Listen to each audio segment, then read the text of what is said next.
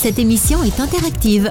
Commentez et réagissez en direct sur Facebook et Twitter. Faut qu'on en parle. En direct du studio Festival Méditerranée. Faut qu'on en parle. Votre talk show interactif sur des sujets qui vous concernent.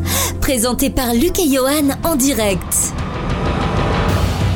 Bienvenue dans votre émission Faut qu'on en parle. Nous sommes euh, toujours en direct pour euh, deux heures et aujourd'hui nous allons mettre en valeur euh, des femmes et des hommes exceptionnels qui assurent votre sécurité et interviennent sur nos routes françaises en cette veille de congé d'été. Vous êtes toujours très nombreux à nous écouter et nous suivre hein, car vous êtes maintenant plus de 11 500 personnes sur notre page Facebook Faut qu'on en parle. Merci, merci beaucoup à vous hein, d'être toujours plus nombreux à nous suivre. On remercie particulièrement les radios partenaires qui nous diffusent un petit peu partout en France, sans qui grâce à eux nous ne serions pas là. bien entendu, vous vous, nous avez laissé énormément un message euh, de réaction sur notre répondeur non surtaxé, le 07 839 839 75. Et ce soir, j'ai le plaisir de co-animer cette mission avec la charmante Mylène. Bonsoir Mylène. Bonsoir Luc, et oui, c'est un plaisir de se retrouver pour la dernière de cette saison, Nos anges gardiens de la paix. Après avoir traité différents sujets, je te lance sur le sommaire. Sommaire. Cet été, vous serez encore des millions sur les autoroutes françaises pour vos vacances. À cette occasion, l'équipe de Faut qu'on en parle a décidé de mettre plein phare sur ces femmes et ces hommes qui chaque jour assurent votre sécurité. Patrouilleurs, sapeurs-pompiers, sociétés d'autoroutes, comment s'organisent-ils pour venir en aide aux naufragés de la route parfois au péril de leur vie.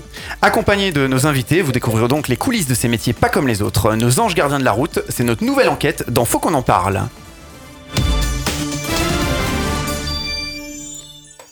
Nous allons passer à la présentation des invités qui sont nombreux autour de cette, euh, cette table ce soir. Honneur aux femmes d'abord. Avec euh, Marine Nicolai qui est chargée de la communication de Escota Vinci Autoroute. Bonsoir. Bonsoir.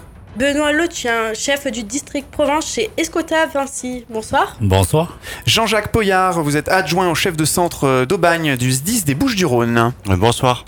Hervé Battistini, responsable du centre d'entretien et d'intervention de la garde à la direction interdépartementale des routes Méditerranée du Var. Bonsoir. Bonsoir. Et nous avons le capitaine Michel Blanc du SDIS 83, chef du centre de secours de Saint-Cyr-sur-Mer. Bonsoir. Et oui, Luc, on commence avec quelques chiffres. Tu peux m'en donner sur les autoroutes françaises, s'il te plaît? Oui, alors euh, au niveau des autoroutes françaises, nous avons 9137 km d'autoroutes concédées et d'ouvrages à péage. On a quand même 946 échangeurs au niveau national, 40 postes de gestion du trafic et d'information, 118 unités d'exploitation du réseau. C'est les centres en fait qui assurent la surveillance d'une portion d'autoroute. Et as-tu une répartition des autoroutes en fonction de leur largeur? Oui, la majorité sont soit 6800 km sont des 2 fois 2 voies, on a 2252 km de 2 fois 3 voies, et même il existe 84 km carrément en 2 fois 4 voies, des grosses autoroutes quand même. Et qui empruntent les autoroutes ou voies rapides? Eh bien 86% des usagers de l'autoroute sont des voitures, dont 0,3% de motos, on a aussi 0,3% de motos et 14% de camions.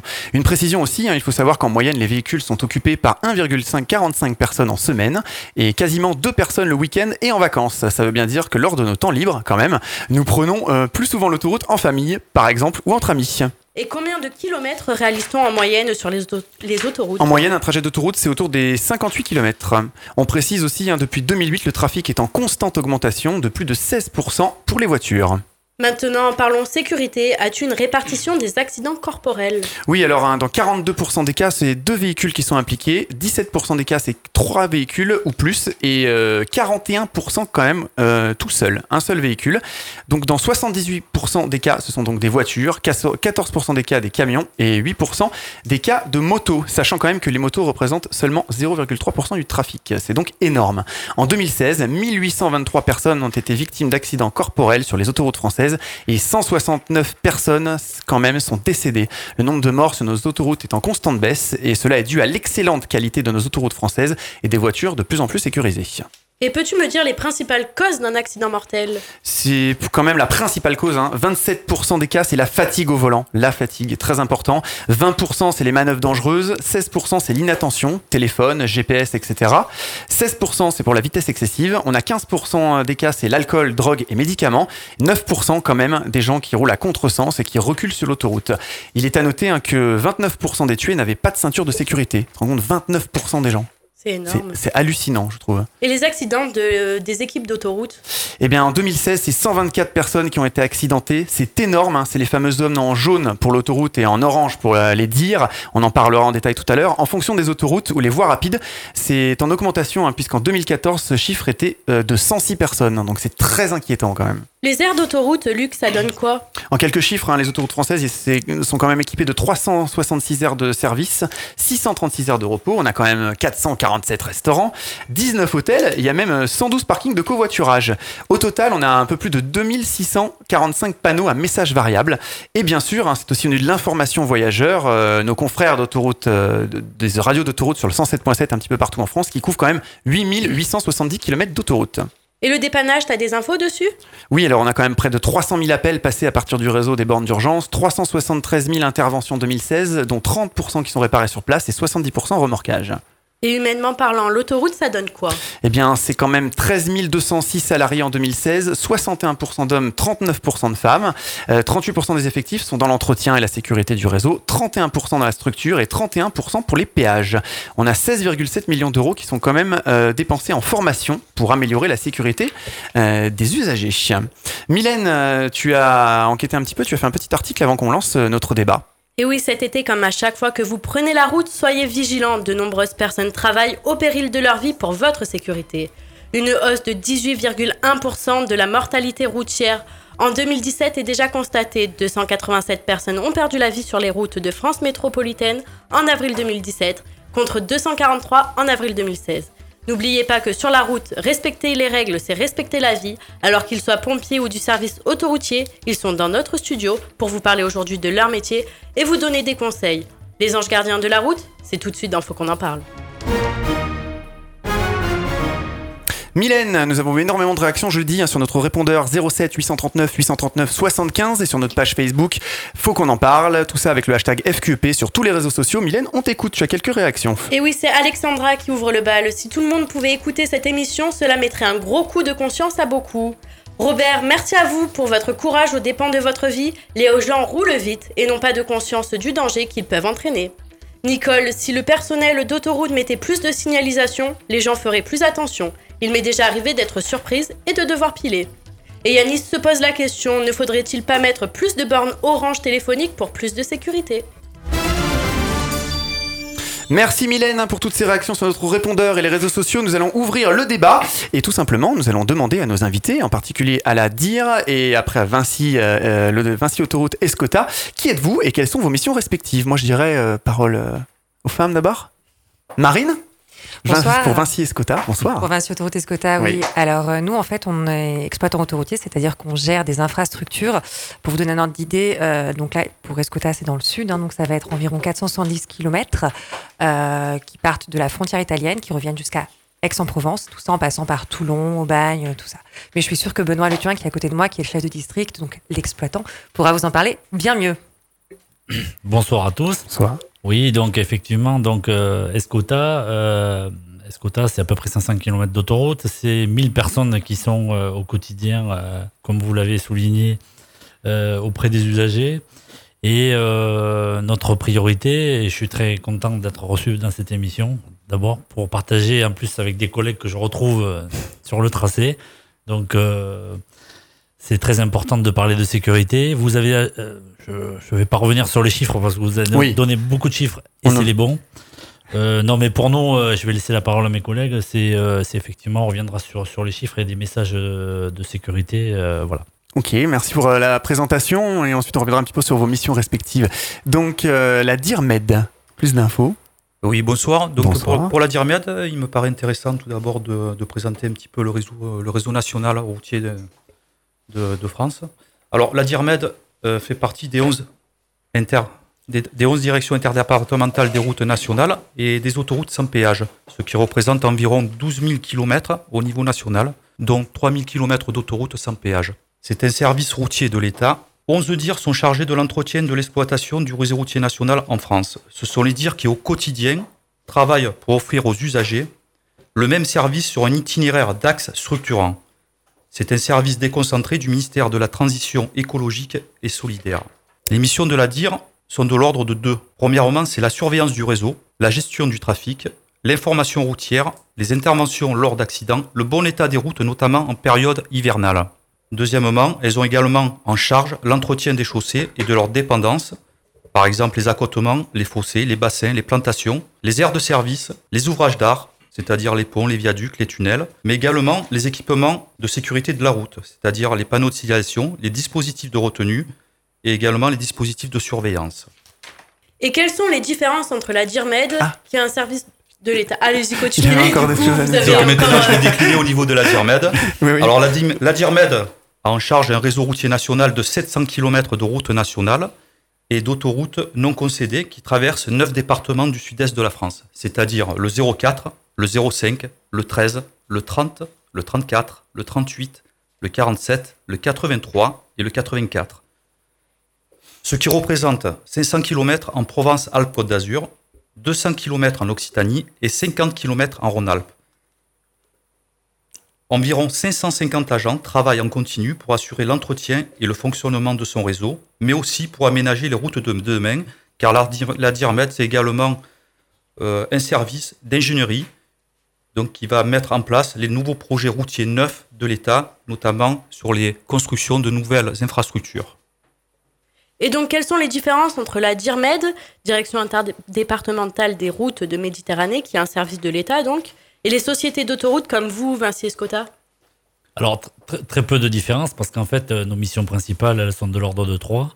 Et euh, c'est à peu près les mêmes, c'est-à-dire surveiller, surveiller le réseau et notre patrimoine. C'est intervenir dès qu'il se passe quelque chose, un accident, un bouchon. Et c'est prévenir, c'est-à-dire informer euh, les usagers de l'autoroute.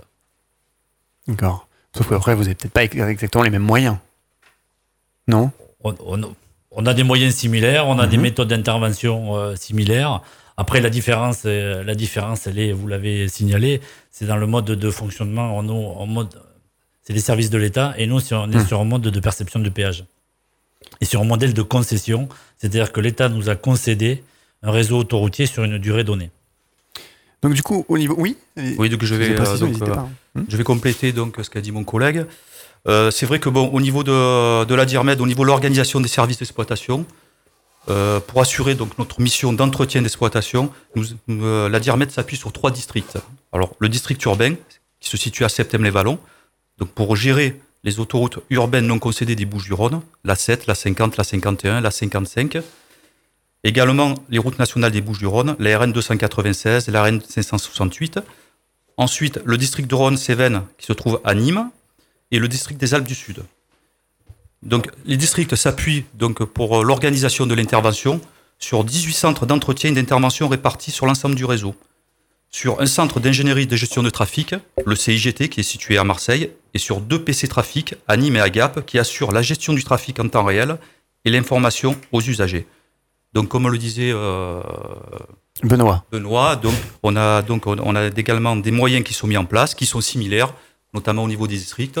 Et après, au niveau des districts, on s'appuie également, comme Escota, sur des centres d'entretien et d'intervention pour aller intervenir sur le terrain et pour euh, aller assurer notre mission de, pour assurer la sécurité des usagers. Donc, donc, en clair, euh, est-ce que vous êtes complémentaires? On peut dire ça?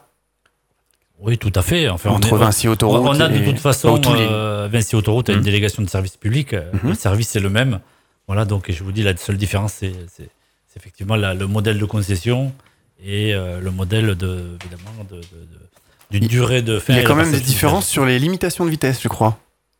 C'est ça? Souvent, c'est 110 sur les voies rapides. Enfin, on va dire, voilà. euh, et et c'est 130 sur les autoroutes, en théorie. Je pense à une, une différence. euh, Non? Vous n'êtes pas, vous d'accord? Allez-y, hein. je- Non, mais en fait, je- des- je- sur autoroute, vous allez trouver. En fait, c'est la, la- la- la vitesse est gérée par un arrêté préfectoral. Il faut le Mhm. savoir. hein. Ouais, justement, ça, euh, ça se passe comment? C'est intéressant. Non, mais la police sur euh, la, la, la, police sur autoroute ou sur, euh, sur route exploitée par les DIR, c'est la même, c'est le préfet qui est responsable et donc c'est lui qui définit les vitesses. Même Et sur autoroute. même sur D'accord. Sur tel tronçon, c'est le préfet qui décide que sur tel tronçon, par exemple, d'autoroute, c'est 110, sur celui-là, c'est 130 Alors le préfet avec ses services, c'est- c'est Ah, c'est évidemment. Alors ça C'est pas dépend. vous arbitrairement en fait qui décidez que Pas ce tronçon d'autoroute est plus dangereux que d'autres, donc peut-être qu'on va me passer sur 110, euh, ou vous par exemple de 110 sur euh, à 90. Je sais pas, c'est intéressant comme. euh, D'une manière générale, comme l'a dit Benoît, hein, c'est-à-dire qu'en fait, euh, on a une délégation d'utilité publique, on a un service public. Mhm. Donc, du coup, euh, c'est quelque chose qui est géré. On a, on a les mêmes obligations, si vous voulez, que, que la direction des routes Méditerranée. C'est géré par l'État. En fait, on répond à l'État. D'accord. Si vous permettez, je vais rebondir par rapport à ce qui est dit. Donc, c'est vrai qu'il y a des autos, les autoroutes sont limitées à 130. Hmm. à 110 et également euh, des autoroutes, notamment les autoroutes urbaines de Marseille qui sont limitées à 90 km/h. Alors derrière, qu'est-ce qu'il faut comprendre? Ben, C'est que derrière, il y a eu quand même une analyse. On est en secteur urbain. Sur la 7, les heures de, aux heures de pointe, on a 140 000 véhicules jour. Hmm. Donc c'est un trafic très élevé. Et euh, euh, si vous voulez, donc, ben, ce trafic va générer de la pollution. Donc ça, ça va avoir un impact sur, sur l'environnement. il va y avoir des bouchons, il va y avoir des ralentissements. Donc ça va créer bon, des perturbations. Donc suite à ça, donc en abaissant la vitesse, on va fluidifier le trafic mmh. d'un côté, et on va également agir pour l'environnement, notamment pour l'émission de polluants dans l'air, tout ça. Donc, si, vous voulez, s'il y a une, réduction de la vitesse, c'est que derrière, il y a déjà une, une étude en amont, notamment ben, sur l'accidentologie également. Hein. Mmh. Donc, et là, avec cette mesure qui est mise en place, eh ben, on, va, on va améliorer les conditions de, de circulation et offrir donc un service plus confortable pour l'usager. Donc c'est pas une idée reçue. Souvent on entend dire euh, oui bon bah quand c'est sur des autoroutes bon la route est on va dire la route est nickel etc. Donc du coup on peut la 130 et puis sur les autoroutes euh, qui dépendent des dires euh, bah, on se dit bah on roule moins vite parce que l'état de la chaussée est peut-être moins bon. Je sais pas mais c'est une idée reçue. Enfin moi j'ai déjà souvent entendu ça. Donc en fait ça n'a rien à voir. C'est vraiment une idée reçue et, ah je, complète sur puisqu'on parle de sécurité de fluidité on, on a aussi moins d'accidents quand la vitesse est abaissée quand il y a du fort trafic. D'ailleurs, nous, sur le réseau Vinci Autoroute, notamment euh, sur le secteur de, de l'autoroute A9, on fait de la régulation de trafic, c'est-à-dire que dans, quand il y a euh, les chassés croisés, par exemple, ou les départs en vacances, qu'on commence à avoir des saturations, on abaisse, on abaisse la, la vitesse de 130 à 110 mmh. pour pouvoir fluidifier le trafic. Oui, par exemple, je sais que du côté d'Aix-en-Provence, par exemple, aux heures de pointe, le matin, vous baissez la vitesse de 110 à 90, et c'est pareil dans d'autres autoroutes de France, un petit peu partout. Ça. Donc, euh, ça, améliore, ouais, ça... ça, améliore, la fluidité, ça améliore mmh. effectivement aussi l'environnement et, ça améliore l'accidentologie parce qu'en fait, euh, si vous abaissez la vitesse, les accrochages qu'il pourrait y avoir sont moins, euh, sont moins importants. Ce qui, est, ce qui est logique. On va en parler après avec les pompiers. On a beaucoup de choses à dire. Et oui, justement, est-ce que tous les pompiers sont aptes à aller sur l'autoroute? Vous, Michel, vous avez précision Non, mais oui, on va les faire parler un petit peu. Euh, oui, tout, à fait. Hein. Bonne question. Hein. le sapeur-pompier est polyvalent. Et en règle générale, tout le monde a la spécialité pour aller euh, secourir les personnes sur l'autoroute. Donc il n'y a pas de formation particulière à avoir? Ah si, si, si. Euh, euh, mais ça fait partie, on va dire, d'un tronc commun et oh. d'une... bien sûr, ça fait partie d'une spécialité, d'une compétence qu'il faut acquérir, mais ça fait partie de la base que le sapeur-pompier se doit, se doit d'avoir. Donc n'importe quel pompier, effectivement, peut, courir, peut aller rapidement sur, sur une intervention sur une autoroute sans souci. Oui, oui parce que. Même s'il n'a pas subi, suivi de formation, on va dire. Euh, si c'est vraiment très grave, très urgent. Alors, euh, alors il faut distinguer de, deux choses dans notre, dans notre métier. C'est qu'on a. On a les, pour les interventions, donc le secours à personne, on a des véhicules où là, chaque pompier peut, peut intervenir, puisque c'est une formation euh, de secours à personne. Donc une formation de secouriste. En revanche, quand on est sur des véhicules spécialisés, euh, qui permettent, euh, par exemple, de découper des tôles ou d'ouvrir une portière. Oui, voilà. j'ai vu ça. Ça, mm. c'est ce qu'on appelle la désincarcération. Et de plus en plus, on a euh, cette spécialité dans les formations initiales. Donc, on peut dire que la majeure partie des sapeurs-pompiers sont formés à la désincarcération. Alors, plus plus on vieillit dans la carrière, plus on est formé. Tous les chefs d'agrès, par exemple, sont formés. Les chefs d'agrès, ce sont les celui qui dirige, qui commande l'engin. Euh, mhm. Mais vous pouvez avoir de jeunes sapeurs-pompiers qui viennent de rentrer en profession, qui n'ont pas encore eu cette formation. Mais de plus en plus, on peut dire que 90% euh, ont cette formation et peuvent intervenir sur du secours routier, qui est une spécialité, je vous l'accorde, dans la manière d'intervenir, mais on peut en parler un peu plus tard. D'accord. Juste pour revenir un petit peu aux, missions, quelles, sont les missions des personnels d'exploitation, euh, que ce soit côté DIR ou côté Vinci Autoroute, par exemple? Benoît je, je l'ai répété dans les trois missions. Donc, il y a d'abord la, hein. la, surveillance. Donc, la mhm. surveillance, c'est quoi? C'est la surveillance du tracé, euh, du ruban, ce qu'on appelle le, le, le, réseau, euh, le bitume. donc, on, le surveille de plusieurs moyens, à l'aide euh, évidemment de caméras, à l'aide de dispositifs euh, qui sont euh, dans la chaussée, comme des boucles de comptage. Ah, il y a des. D'accord, ok. Euh, ouais, ouais, ouais, c'est. Intéressant. il y a aussi- oui, ça nous donne une indication, mais aussi par euh, ben, aussi des, des hommes et des femmes en jaune qui patrouillent régulièrement, Mhm. puisque on patrouille régulièrement sur le réseau. Donc avec ces, toutes ces informations, plus on a parlé un petit peu des infos qui peuvent nous arriver, des bornes d'appel d'urgence. Euh, voilà. Donc ça, c'est notre, euh, c'est notre moyen de surveillance.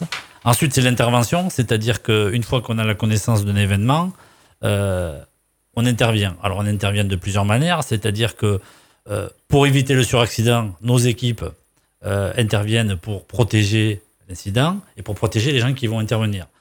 On appelle également nos collègues des, des, des- des SDIS et, on, Mhm. et on fait aussi intervenir les forces de l'ordre, voire après d'autres personnes s'il y a besoin, et les dépanneurs, si on en a parlé tout à l'heure. Mhm. Donc ça, c'est l'intervention. Et après, c'est l'information, c'est-à-dire euh, ben, via la radio, hein, la Mhm. radio 107.7. Les euh, panneaux, les panneaux. les panneaux à Mhm. message euh, variable, il faut savoir que aujourd'hui sur, euh, sur le réseau Vinci Autoroute, à partir du moment où on a la connaissance d'un événement euh, et euh, le moment où vous l'entendez à la radio ou Ouais, j'allais vous affiché- demander quel est le délai en fait? ou qu'il est affiché sur le panneau message variable, c'est à peu près euh, 3 minutes. Ouais, c'est vraiment extrêmement rapide. Donc une voiture qui s'arrête sur la bande d'arrêt d'urgence, vous pouvez le détecter si vous contactez pas ou il faut qu'ils aillent à la borne parce qu'ils ont un souci. Enfin, comment Voilà. C'est ce un que- cas concret. hein, je sais pas. Je... Alors moi ce que je conseille, J'ai un euh, pépin, je m'arrête euh, sur la bande d'arrêt d'urgence. Euh, moi ce que je conseille, c'est évidemment la borne d'appel d'urgence et, et euh, pas le portable. Que maintenant les gens. eh, Ah ouais, c'est une bonne question parce qu'à l'époque ça n'existait pas Alors, les, téléphones portables. On le allait dans les portable bornes. via une application. Mais Ah, vous allez en parler. Le téléphone, le téléphone portable, la difficulté pour nous quand ça arrive dans les centres, donc ce qu'on appelle les PC sécurité, qui sont toujours euh, voilà des, des centres opérationnels qui va Vous savez pas d'où vient l'appel, hein, pas comme on les sait pas pompiers. d'où vient l'appel et les personnes qui sont évidemment euh, en stress, en panne sur l'autoroute, ça peut être la nuit. On peut pas vous dire à quel point kilométrique Euh, elles sont. J'ai passé, euh, j'ai passé Bandol il y a 10 minutes, mais ça nous dit pas Ah, où c'est. non. Alors que si on appelle de la bande d'appel d'urgence, elles sont géolocalisées, on Mhm. sait la, personne Donc la bonne exactement. consigne, c'est on a un, un problème, on constate quelque chose sur l'autoroute, on va sur une borne d'appel d'urgence. Maintenant, Hmm. je vais laisser Marine parce qu'on a aussi, euh, on a aussi digitalisé un petit peu nos moyens d'appel. Alors exactement, en fait, ce qu'on a fait, c'est qu'on a une application euh, qui s'appelle l'application Vinci Autoroute et il y a une, euh, une option sur cette application qui est très pratique. Question du coup, puisqu'on a des auditeurs un petit peu partout, est-ce que du coup, bon sur le réseau Vinci, c'est votre application, mais est-ce que vos confrères, euh, d'autres, vous le savez, vous le savez pas, si vos confrères ont aussi ce type de choses, ou c'est juste effectivement Vinci Autoroute qui a décidé de développer ça? Alors, euh, c'est Vinci Autoroute qui a décidé de le Mhm. développer, mais dans le cadre en fait de l'ASFA, hein, qui est l'association, euh, la- l'association des sociétés françaises d'autoroute. Oui. Euh, on se parle énormément, on échange les bonnes pratiques. Donc, c'est vrai que d'autres sociétés d'autoroute du type AP2R, SANEF, Mhm. tout ça, vont l'avoir développé également. Euh, la particularité, donc ce que je vous disais, l'option qui est très intéressante dans le cas que vous racontez, c'est Mhm. qu'on a euh, une option qui s'appelle en fait une borne d'urgence électronique. C'est-à-dire qu'en fait, vous avez une application, vous vous connectez, Mhm. vous appuyez sur un bouton, ça signale directement au PC où vous vous trouvez et effectivement que vous avez besoin, vous appelez directement le PC en fait. si, la- le GPS est activé euh, Voilà, sur les, téléphones, Hmm géolocalisé. Et c'est vraiment la particularité, c'est-à-dire que ça vous évite, vous restez derrière la glissière de sécurité. surtout. Exactement, c'est la première chose à dire. hein. Vous mettez votre Oui. gilet jaune, vous passez derrière la glissière de sécurité. Et souvent, vous avez le portable dans la poche parce qu'on est bien d'accord qu'on ne l'utilise pas en voiture. Et à ce moment-là, vous allumez votre téléphone, votre application et vous vous géolocalisez pour signaler que vous avez besoin d'aide. D'accord. Donc pour le réseau Vinci, vous pouvez rappeler le nom de, de l'application. Alors, c'est l'application Vinci Autoroute et elle est disponible à la fois euh, sur Google Play et sur euh, App Store. Exactement. D'accord. Euh, Oui. Évidemment, Luc, on n'oublie elle est pas. Elle on n'oublie pas, c'est les applications, etc. Les bandes, c'est parfait. Mhm. Mais on n'oublie pas, en cas de victime, de faire Oui, le euh, 18 ou oui, 112. effectivement, oui. Attention, c'est la première chose Oui, à là, faire. c'est parce que je pense que Marine me répondait par rapport à je Voilà. m'arrête, j'ai un problème, je m'arrête. Effectivement, en cas de victime, qu'est-ce qu'il faut faire euh, Je pense que le plus rapidement, bon, évidemment, euh, les pro, enfin, peut-être du massage cardiaque, il faut identifier s'il en a arrêt cardiaque ou pas. Enfin, ça, on pourra en parler tout à l'heure, super important. Alors, Euh, je, je reviens sur ce qui a été dit. Effectivement, nous, on a un problème de localisation, donc c'est parfait. hein, Comment par- vous faites ouais, Bah, vous, nos partenaires, ils ont effectivement les moyens. Il faut pas oublier que nos, nos centres opérationnels, que ce soit dans les Bouches-du-Rhône ou dans le Var, ont un contact avec les Mhm. gestionnaires d'autoroute, avec la DIRMED. Ils ont un contact permanent. J'appelle ça un peu un téléphone rouge. C'est un lien direct. Pour où être le plus réactif possible. Voilà, on appelle les postes euh, de- de- des exploitants, on fait ce qu'on appelle les PC opérationnels, les postes de commandement opérationnel, euh, gendarmerie, police nationale, exploitants. Mhm. Simultanément, on fait partir euh, les moyens de secours et on essaie d'obtenir des informations euh, via nos partenaires. Évidemment, quand on a un problème de géolocalisation, c'est comme une victime, vous savez, qui a, qui a un malaise dans une rue d'une ville qu'elle ne connaît pas. On essaie de l'interroger.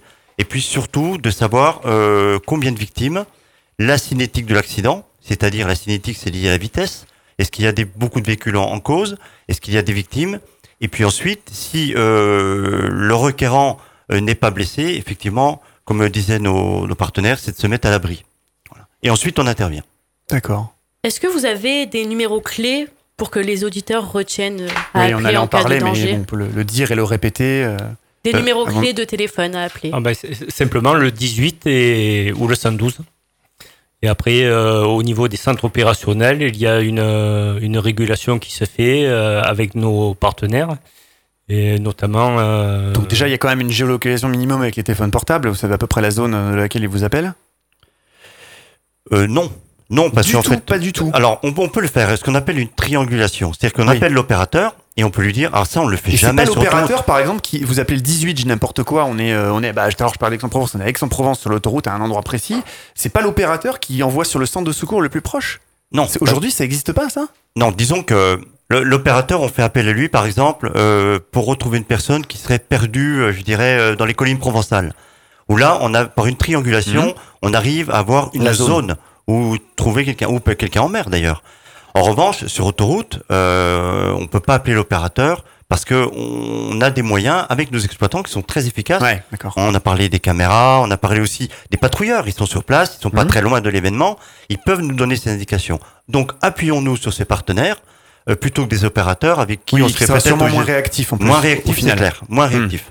D'accord. Je suppose que pour la dire, les dire, c'est pareil, du coup. Comment ça se passe? Les missions précises de, vos- de- Voilà, et comment vous réagissez dans ce cas-là? Ben, tout à fait. Donc en permanence, des patrouilleurs euh, sont sur le terrain, Mhm. 24 heures sur 24, notamment sur le dis- district urbain où ils, euh, où ils travaillent en 3-8, avec des équipes d'astreinte.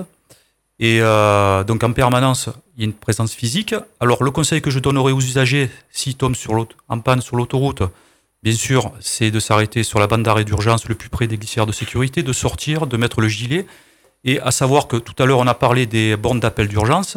Alors, euh, la particularité de ces bornes, c'est lorsqu'on va utiliser ces dispositifs, on va être de suite localisé, notamment euh, De la même le- manière, effectivement. sur ouais. la même manière, oui, Mhm. tout à fait. Donc, euh, et on va tomber directement sur le poste de commandement. C'est-à-dire à Marseille, ça sera pour la DIRMED le CIGT, D'accord, les postes de commandement les plus proches. le plus euh, proche. prévus. donc, D'accord. donc, sur Marseille, ça, ça sera donc ce PC.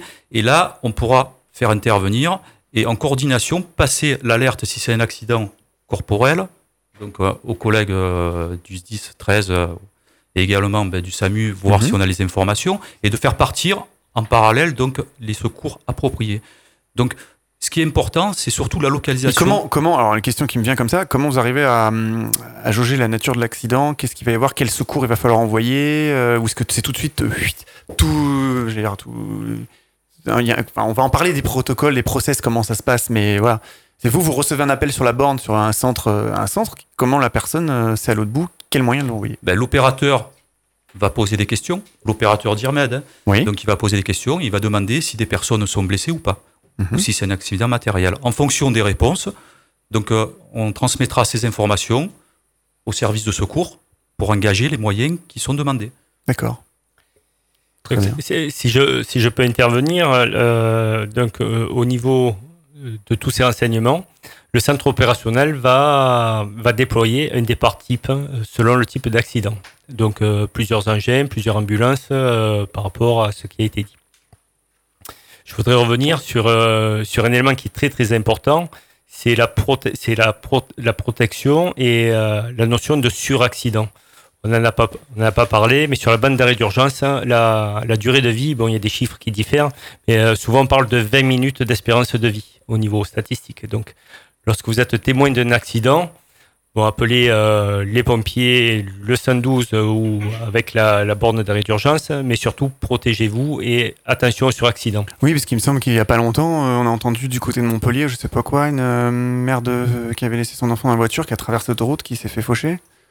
Ça vous, vous avez entendu parler de ça? Mais c'est- ce sont des. euh, Ça arrive. euh, Ça, ça arrive, et, et surtout lorsqu'il y a un accident et on le vit au quotidien, nous pompiers, c'est que dans les voies opposées, les gens sont curieux, veulent prendre des photos et il y a des ralentissements qui se, se font et souvent il y a des accidents de l'autre côté de l'autoroute. Ah oui. Donc euh, voilà, le Ah, danger est de partout. Quoi. Voilà, il faut pas oublier qu'en 2002, et c'est ce qui a un peu fait un électrochoc pour le, le milieu des sapeurs-pompiers, il faut pas oublier qu'en 2002, sur l'autoroute A7, dans la Drôme, sur la commune de Loriol. Loriol. On allait en parler à Loriol, on allait en parler plus loin. Effectivement, c'était une des questions. On en parlera un peu, mais ça, euh, mais juste après quasiment. Voilà, c'est un électrochoc pour nous. Et j'aimerais aussi qu'on intervienne un peu plus tard parce que je suis, j'ai oublié le prénom, pas tout à fait d'accord avec euh, les questions qui vous ont été posées. Euh, avant, par les auditeurs en, Voilà, par les auditeurs en disant que, que le balisage était incorrect, etc. Il y a un gros travail qui a été fait depuis 2002, depuis de nombreuses années. On est arrivé, pas à un niveau d'excellence, parce qu'on n'est jamais excellent, on peut encore progresser, mais si on en parle tout à l'heure, on pourra peut-être vous apporter un éclairage et puis revenir aussi euh, bon, sur cette affirmation qui n'est pas tout à fait correcte pour moi. On allait y venir justement. Euh, donc déjà, quelles sont les difficultés que vous rencontrez un petit peu lors de ce type d'intervention euh, sur, euh, sur les, les, routes, les autoroutes? Bon, on va répondre tous les deux. Je vais répondre mmh. en premier, évidemment. Et après, on va parler voilà. effectivement de ça. De en, en, bah, les difficultés, c'est, euh, on va prendre le départ de l'intervention, mis à part la localisation. Euh, on est dans des départements, surtout en période estivale, où on va avoir euh, grosse, euh, ben, grosse circulation, euh, notamment les heures de pointe, en et début pour de journée. Passer, vous faites pour comment, passer. effectivement, ouais. Alors que ce soit dans le Var ou dans les Bouches-du-Rhône, on a, euh, on a des bandes d'arrêt d'urgence, évidemment. Donc mmh. c'est la partie que certains automobilistes aimeraient bien emprunter pour aller un peu plus vite. Donc c'est strictement interdit, c'est réservé au secours. Euh, ensuite, pour passer, eh bien quand euh, que ce soit, euh, vous parliez de grandes voies, quatre voies, trois voies, si Hmm. on a un ralentissement en embouteillage, toutes les voies sont prises. Et toutes les voies sont Oui. prises. Donc, il faut se frayer un chemin. Donc ça, c'est une première difficulté. Euh, tous les véhicules ne sont pas de petite taille, donc on, on arrive, on perd du temps. On perd du temps là-dessus. Euh, on n'est pas forcément, donc on a fait beaucoup d'efforts sur la signalétique des engins. On a des rampes, hein, ce qui s'appelle euh, des, des feux Eclipse, comme d'ailleurs euh, nos partenaires ont, que ce soit la Dirmed ou, ou le gestionnaire d'autoroute. On a des véhicules qu'on voit de loin, mais on est aussi, euh, on a transformé euh, nos automobiles climatisés, euh, avec euh, musique un petit peu forte, et on n'entend pas arriver ces engins. Donc si on les voit, si on les voit, ça va, mais si on les entend pas, c'est un petit peu délicat pour passer. Donc il y a cette première difficulté. La deuxième difficulté, c'est, bon, compte tenu de la nature de l'accident, nombre de victimes, etc., c'est d'arriver avec nos partenaires à essayer de faire une bulle, une bulle de protection, en premier pour la victime, Mhm. et puis en deuxième pour les intervenants. Donc, euh, soit, nous, moi je considère, je- bon, à peu près c'est les, les chiffres, on va pas non plus euh, euh, ennuyer les auditeurs et les auditrices avec des détails très techniques, mais je considère que, et d'ailleurs c'est le cas, c'est pour ça que je suis pas d'accord avec ce qui a été dit euh, en introduction, à peu près à 1000 mètres de l'incident, à 1000 mètres, vous commencez, et d'ailleurs nos, nos partenaires le font, vous commencez à avoir une indication. Il y a soit un triangle, soit quelque chose, il y a un panneau signalétique avec euh, Ah, les panneaux lumineux, lumineux qui clignotent et on voit une voiture qui est renversée dans un triangle, les bouchons. Donc là, déjà, levez le pied. Quand on voit ça, levez le pied. Même si l'incident est un kilomètre plus loin. c'est écrit dessus, on voit le en question, oui, marqué ils euh, indiquent à, même, à 4 voilà. km, à 4 à km. machin. Donc, Eh ben, on va attendre 2 km pour lever le pied. C'est Hmm. intolérable. Donc, je considère qu'à peu près à 1000 mètres, on arrive à une zone où il va falloir lever le pied. On a les 500 premiers mètres qui vont être pris en compte par nos partenaires, y compris les forces de l'ordre, Mhm. dont on ne parle pas ce soir, mais qui auraient pu être aussi autour de oui, la table. ils n'ont pas pu venir. ce Voilà, gendarmerie, police. Mm. Euh, qui sont et les 500 derniers mètres, on considère que c'est la zone pompier. Euh, et puis je vais peut-être laisser euh, Michel parler de ces, de ces derniers 500 mètres où, où nous on travaille en Mhm. fait. Oui. euh, donc notre euh, notre souci est, permanent, c'est euh, la, protection de l'accident et, surtout éviter le suraccident. Donc on a toute une procédure. C'est euh, par exemple les véhicules légers, les véhicules de secours aux, blessés, donc les VSAV qu'on appelle, les ambulances, se mettent après l'accident et les engins lourds de protection et d'incendie se mettent euh, derrière l'accident pour protéger, malgré toutes les protections qui ont été euh, faites par les différents partenaires, par les flashs, les triangles, euh, les lumières. Il y a toujours des inconscients qui ben, qui ralentissent pas et on a ce souci Mm. constant euh, lors de l'intervention. Je, je voudrais revenir sur un point du, de- du, du début de, de, de l'émission. Mhm. Euh, on voit des pompiers qui ont la même tenue dans, dans les engins, mais c'est très très encadré et, et, les, et chaque engin euh, est, bien, est bien normé au niveau de l'armement. Donc euh, il y a une formation qui est encadrée au niveau national Et chaque, euh, chaque sapeur-pompier a sa place dans le véhicule avec les années et les grades qui correspondent. Euh, on ne va pas entrer dans les détails, mais chacun a son niveau de responsabilité et sait exactement ce qu'il doit faire. Donc, malgré euh, qu'on se ressemble tous dans les Bouches-du-Rhône et dans le Var, c'est partout même. au final. Oui. Au niveau de tous les 10, tout à fait. Vous avez les mêmes modes de fonctionnement au niveau de tous les 10. Que ce soit les marins-pompiers hmm. et la brigade, nous avons le même mode de fonctionnement et les mêmes préoccupations. Et justement, combien de véhicules existe-t-il aux pompiers pour leurs interventions? Et comme on l'a dit précédemment, après l'accident de l'Oriole, qui a tué malheureusement cinq pompiers, a été créé le véhicule de sécurité. Comment on le repère celui-ci?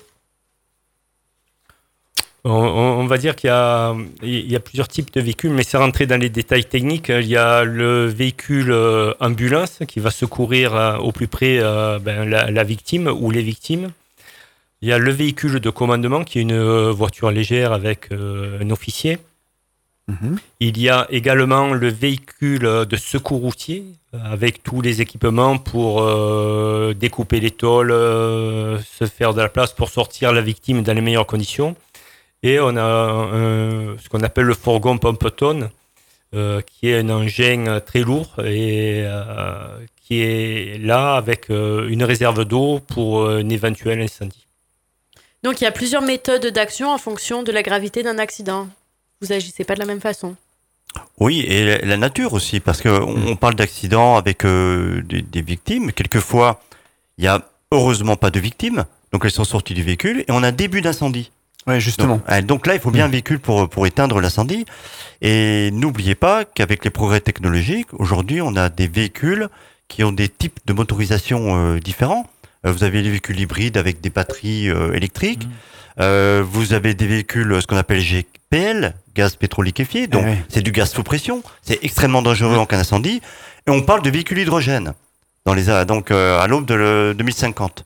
Et bien sûr, euh, les transports matières dangereuses. Donc souvent, ce sont des poids lourds, mais on a également des véhicules qui ont euh, qui remportent qui emportent avec eux des liquides inflammables, etc. Donc il faut se protéger. Pas au départ. on ne le sait pas. Eh Donc quelquefois on a la notion, on l'appelle. Il y a un début d'incendie, mais quelquefois c'est simplement la surchauffe d'un moteur. Surchauffe d'un moteur, ok, pas de problème. En revanche, quand on a un début d'incendie, hmm. l'intervention est tout autre. Donc il peut y dégager les victimes et il y a des périmètres de sécurité. Alors ça aussi, on parlait de formation avec mon collègue tout à l'heure. De plus en plus, on est formé à ce type d'intervention. Et au niveau national, euh, ça dépend du ministère de l'Intérieur, la Direction générale de la sécurité civile et la gestion de crise, hein, qui est, euh, si vous voulez, c'est notre patron au niveau sécurité civile, hein, c'est le directeur de la sécurité civile, euh, récemment, donc il y a moins d'un an, écrit une doctrine opérationnelle sur l'intervention euh, d'urgence sur les véhicules en feu notamment, et les véhicules, je dirais, motorisation, nouvelle motorisation, en espace extérieur, pas en espace clos, espace extérieur. Donc on a dû aussi s'adapter. D'accord. Justement, effectivement, on a des questions assez rapides. Par exemple, euh, qui appeler si ma voiture brûle? Est-ce qu'on appelle d'abord les pompiers? Est-ce qu'on appelle d'abord, euh, on retrouve une borne d'arrêt d'urgence Qu'est-ce qu'on fait? Question pratique. Hein. Ma voiture, je commence à prendre un incendie. Bon, évidemment, essayer de sortir, etc. Mais bon, vous, vous, vous, pouvez appeler. Euh, peu importe qui. Peu c'est pareil. Mais, si vous appelez pas les pompiers, la voiture, la voiture, elle va s'éteindre tout seul. Mais voilà. Non, il faut juste euh, s'éloigner et on laisse tout ça, on laisse tout brûler, quoi. Non, mais. Euh, ouais. on l'a dit tout à l'heure. Au final, hein, qu'on soit en panne ou que la voiture brûle, ça change rien. On appelle le premier numéro. Justement, on n'a pas encore parlé, mais je vais laisser nos, parce que nous, on a pris un petit peu la parole et les pompiers, parce qu'on est passionnés, il faut le savoir, c'est normal. Et passionnant. C'est gentil. Euh, en revanche, on, va parler, parce que là vous dites qui appelait, etc. On n'a pas encore donné, je crois que mon collègue du Var l'a fait, interservice. On va parler de la coopération interservice, euh, parce que ça mhm. c'est une donnée nouvelle déjà depuis 2002. Il y a une doctrine d'intervention interservice, et c'est super important, parce qu'on travaille plus seul. Les pompiers sont plus seuls. Mais on va parler tout ça en détail dans une autre partie, effectivement, eh ben, des accidents et de la sécurité. Vous allez nous expliquer un peu tous les process, etc. Eh ben, si prévu, comment, comment tout se passe. Euh, donc, comment se passe hein, une opération euh, lors d'un accident de la route? Quels sont les moyens déployés? Donc, on l'a un petit peu évoqué, effectivement, en fonction de, de, de, de, vous avez expliqué pour les véhicules, etc. Euh, et donc, on peut rappeler peut-être les numéros de téléphone éventuellement? Euh, donc on a dit, euh, on peut le répéter et le dire, il faut que ça rentre dans la tête des gens. C'est vrai qu'il y a des gens qui ne savent pas comment joindre les pompiers. On peut le redire, le redire. oui? Euh, Tout à l'heure on a parlé du 112, donc c'est un, un, numéro unique. Donc c'est le, le numéro donc numéro unique européen, c'est-à-dire où vous vous trouvez dans l'Europe, vous allez avoir donc un opérateur Donc, et l'opérateur, et c'est une interconnexion avec tous les services, c'est-à-dire que ce soit la police et que ce soit les services de secours. Et à ce moment-là, donc le, le, message sera transféré euh, donc aux services concernés. Donc, si vous tombez en panne sur l'autoroute et que votre véhicule prend, prend feu, vous mhm. sortez du véhicule, vous mettez des gens en sécurité, et avec votre portable, vous faites le 112. Et là, donc, il y a les services de secours, il y a la police, il y a les services gestionnaires qui partiront en parallèle. D'accord. Et si vous n'avez pas de portable, vous allez à la borne la plus la proche. Plus proche. Hmm. Et comment on sait sur les 2 km laquelle est la plus proche? Il y a une indication? Alors effectivement, il y a une, il y a une indication ah au sol. Intéressant ça, effectivement, sur la le savoir. d'urgence, vous allez voir des petits, euh, des petits repères Mhm. avec euh, le, sigle d'un téléphone qui vous indiquera le, celui qui est le plus près. Alors ça c'est très intéressant comme information parce qu'effectivement on pourrait se trouver le voit pas en roulant. Et eh ouais, puis on pourrait se trouver à je sais pas 400 mètres d'une borne et 1 km 6 d'une autre. Euh, bah, S'il y a un virage, on le voit pas. Hein. Ouais, c'est ça. Et du coup, on va euh, marcher 1 km 6 Du coup, faites attention. si jamais un jour ça vous arrive, vous pouvez regarder alors nos autoroutes sont graduées, on appelle ça les points kilométriques, et il y a des bornes, mhm. ce qu'on appelle la, la, borne blanche avec le haut rouge, qui rappelle les bornes qu'il y avait sur nos, sur, nos, sur nos nationales départementales, avec un, chiffre dessus qui s'appelle un point kilométrique. Mais au sol, il y a la même chose, il y a la même chose écrit en peinture blanche. Et donc, il y a un petit téléphone et vous irez au plus près. et au niveau des dires, du coup, ça se passe comment sur l'autoroute? Donc, ça se passe comme ça? Est-ce qu'il y a un repère pour aller euh, chercher les bornes sur, sur, euh, sur, les dires, donc vous avez également donc euh, à peu près 291 postes d'appel d'urgence sur le, sur le réseau urbain de Marseille, mhm. sur les autoroutes sans péage.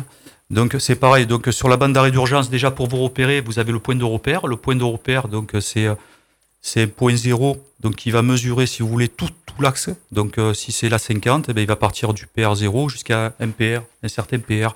Donc si sur la bande d'arrêt d'urgence, vous avez vous arrivez à lire ce, donc déjà cette indication, là ce sera un renseignement important, donc à donner euh, au service pour vous repérer et notamment de donner donc le sens de circulation. Parfait.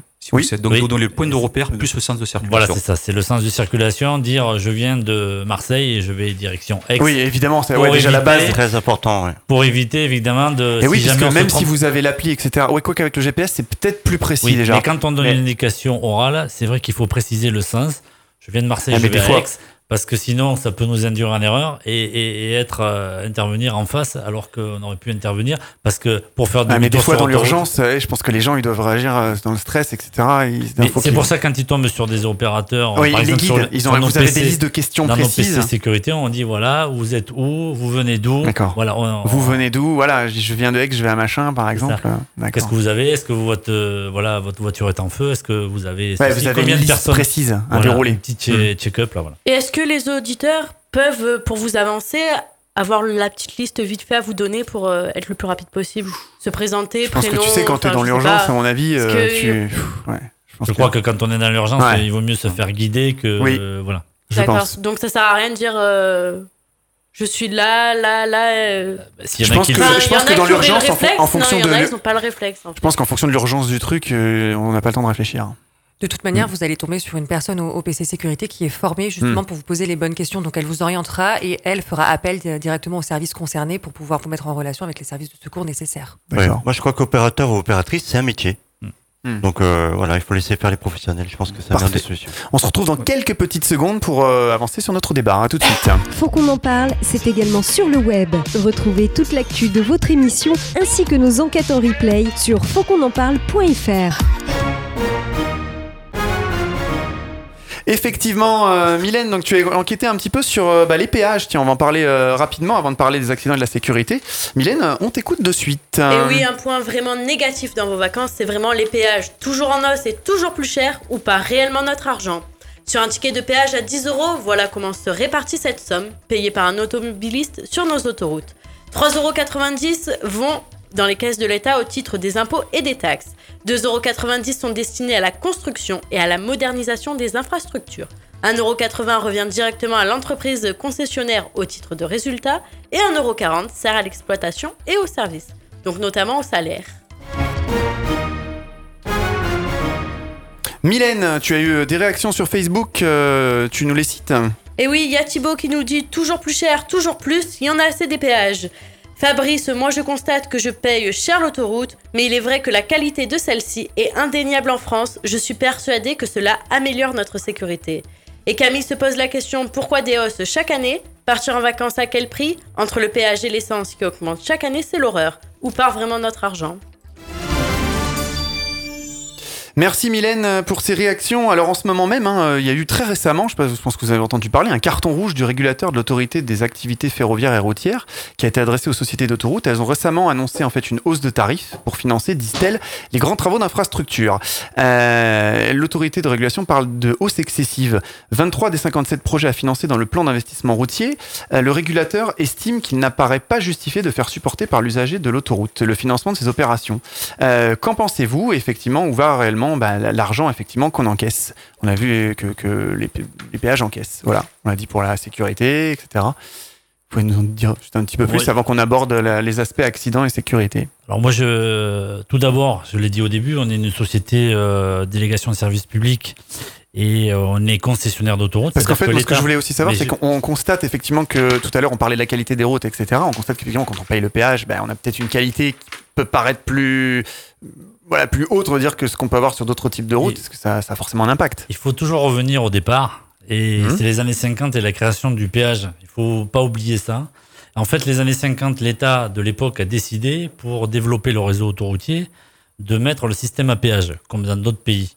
Mmh. C'est-à-dire euh, faire supporter euh, le poids des investissements par les utilisateurs de l'autoroute et non pas par tous les contribuables euh, du oui, pays. qui peut paraître cohérent. Donc hein. du coup, à partir de là, ben, je dirais le réseau autoroutier s'est développé. Euh, et avec, euh, avec euh, ces concessions autoroutières, ça a permis de créer encore d'autres réseaux. Hmm. Et, et, voilà. Aujourd'hui, de développer plus rapidement le, le, réseau autoroutier français. Et mailler le réseau autoroutier et désenclaver des territoires. Il faut savoir effectivement, tout le monde pense à la 7, toutes les verticales de France, mais il y a toutes les il faut Reconnaître, il faut reconnaître que si on veut aller, euh, si on veut traverser la France euh, d'est en ouest, vous prenez la Bordeaux-Clermont, ça, a, permis de, désenclaver euh, des territoires et aujourd'hui, de permettre aussi de dynamiser un tissu économique. Hmm. Donc après, sur le système... Oui, par exemple, vous parlez de Clermont, mais à Clermont, du coup, il y a beaucoup d'entreprises qui s'y sont installées. Parce qu'il y a eu tous ces axes autoroutiers qui ont fait, Tout à fait que. Qui ont permis de. Eh oui. Il y a aussi un événement. Euh, là, je suis descendu aux années 50, mais dans les années 90, 92, ça a été euh, les frontières et l'ouverture des frontières qui a développé le réseau, le, le, trafic routier. C'est-à-dire que la libre. La, libre, circulation. la libre circulation et le libre échange des marchandises a fait que le trafic a augmenté. Vous avez dit, il a augmenté depuis 2008, mais en 92, ça a été l'explosion. Donc effectivement derrière euh, beaucoup de poids lourds. Ah donc vraiment avant 92, il y avait beaucoup moins de trafic. Il y avait beaucoup moins de trafic et euh, hmm. les poids lourds, euh, mon collègue le dira, mais ça use ça use beaucoup plus les autoroutes que les voitures. Donc derrière, il faut aussi les entretenir. Donc c'est bien de signaler que le réseau routier il est plutôt il est plutôt en bon état d'ailleurs. Dans l'ensemble, on a eu énormément de réactions là-dessus. Hein. Bon, forcément, les gens critiquent ouais, les péages toujours plus chers, mais dans l'ensemble, il y a beaucoup de gens qui disent c'est vrai qu'en France, il faut reconnaître que les autoroutes, en tout cas concédées françaises, sont sont de d'excellente qualité, il faut reconnaître. Et, le, système à péage permet, la dernière opération, moi je vais vous citer deux opérations, c'est l'opération de Montpellier, qui est un investissement de Vinci Autoroute. Oui, c'est énorme là-bas. 800 millions d'euros qui a permis de créer deux autoroutes pour euh, délester le trafic, euh, le trafic local et le trafic, euh, on va dire, qui, qui, traverse le pays. Il y a un deuxième projet qui nous touche à côté, c'est Toulon, c'est-à-dire l'élargissement de l'autoroute à 57 on va commencer euh, très bientôt et qui va durer quelques années, qui est de 600 millions d'euros, financé par Vinci Autoroute. Et comment, comment on peut financer ça? Par le péage et par euh, la durée de concession, puisqu'en fait, je dirais, c'est un peu comme quand vous achetez une maison. Hein. oui, vous, êtes sûr de pouvoir récupérer l'investissement. Voilà, il faut récupérer sur plusieurs années. Donc c'est ça le principe euh, de, du péage. Parfait pour cette, euh, cet éclaircissement. Justement, euh, l'argent donc pour assurer, assurer, la sécurité des automobilistes, hein, c'est consacré aussi pour ça. C'est exactement ce qui nous amène à notre partie suivante euh, sur la sécurité. On revient tout de suite. Réagissez et commentez nos sujets d'actualité en rejoignant notre page Facebook Faut qu'on en parle. Faut qu'on en parle, c'est le talk show qui aborde des sujets qui vous concernent. Mylène, tu as enquêté un petit peu sur euh, les accidents et la sécurité sur nos routes et autoroutes françaises. On t'écoute de suite. Et oui, beaucoup d'automobilistes font des erreurs à éviter pouvant causer des accidents. C'est 55% des Français qui oublient de ralentir à proximité d'une zone de travaux. Des hommes en jeune travail la plupart du temps, donc s'il vous plaît, pensez à eux. 25% des Français ont déjà empiété sur la bande d'arrêt d'urgence ou sur le bas-côté en raison d'un moment d'inattention ou d'assoupissement. Pensez vraiment à faire des pauses au moins toutes les deux heures, c'est important. 76% ne respectent pas les distances de sécurité et ne laissent donc pas la possibilité de réagir à temps en cas de danger devant eux. 3469 personnes seraient décédées sur les routes de France métropolitaine en 2016, soit 8 personnes de plus qu'en 2015. Alors que beaucoup d'automobilistes ont déjà eu un accident dans leur vie, nos spécialistes en plateau vous expliqueront les bonnes attitudes à avoir si vous êtes confronté à ce problème sur la route de vos vacances. Merci Mylène, j'ai entendu des chiffres euh, hallucinants. 76% des gens ne respectent pas les distances de sécurité. On va, on va parler justement de sécurité euh, incessamment sous peu. On écoute un petit peu les réactions qui sont arrivées sur notre répondeur, dont je vous rappelle le numéro non surtaxé, le 07 839 839 75. Sur la page Facebook aussi officielle, faut qu'on en parle. Et sur tous les réseaux sociaux, Twitter, tout ce que vous voulez, avec le hashtag FQEP. Et oui, c'est Claudine qui commence. Des familles vont partir en vacances et n'en reviendront pas en vie. Alors faites attention sur la route, vous avez le temps d'arriver.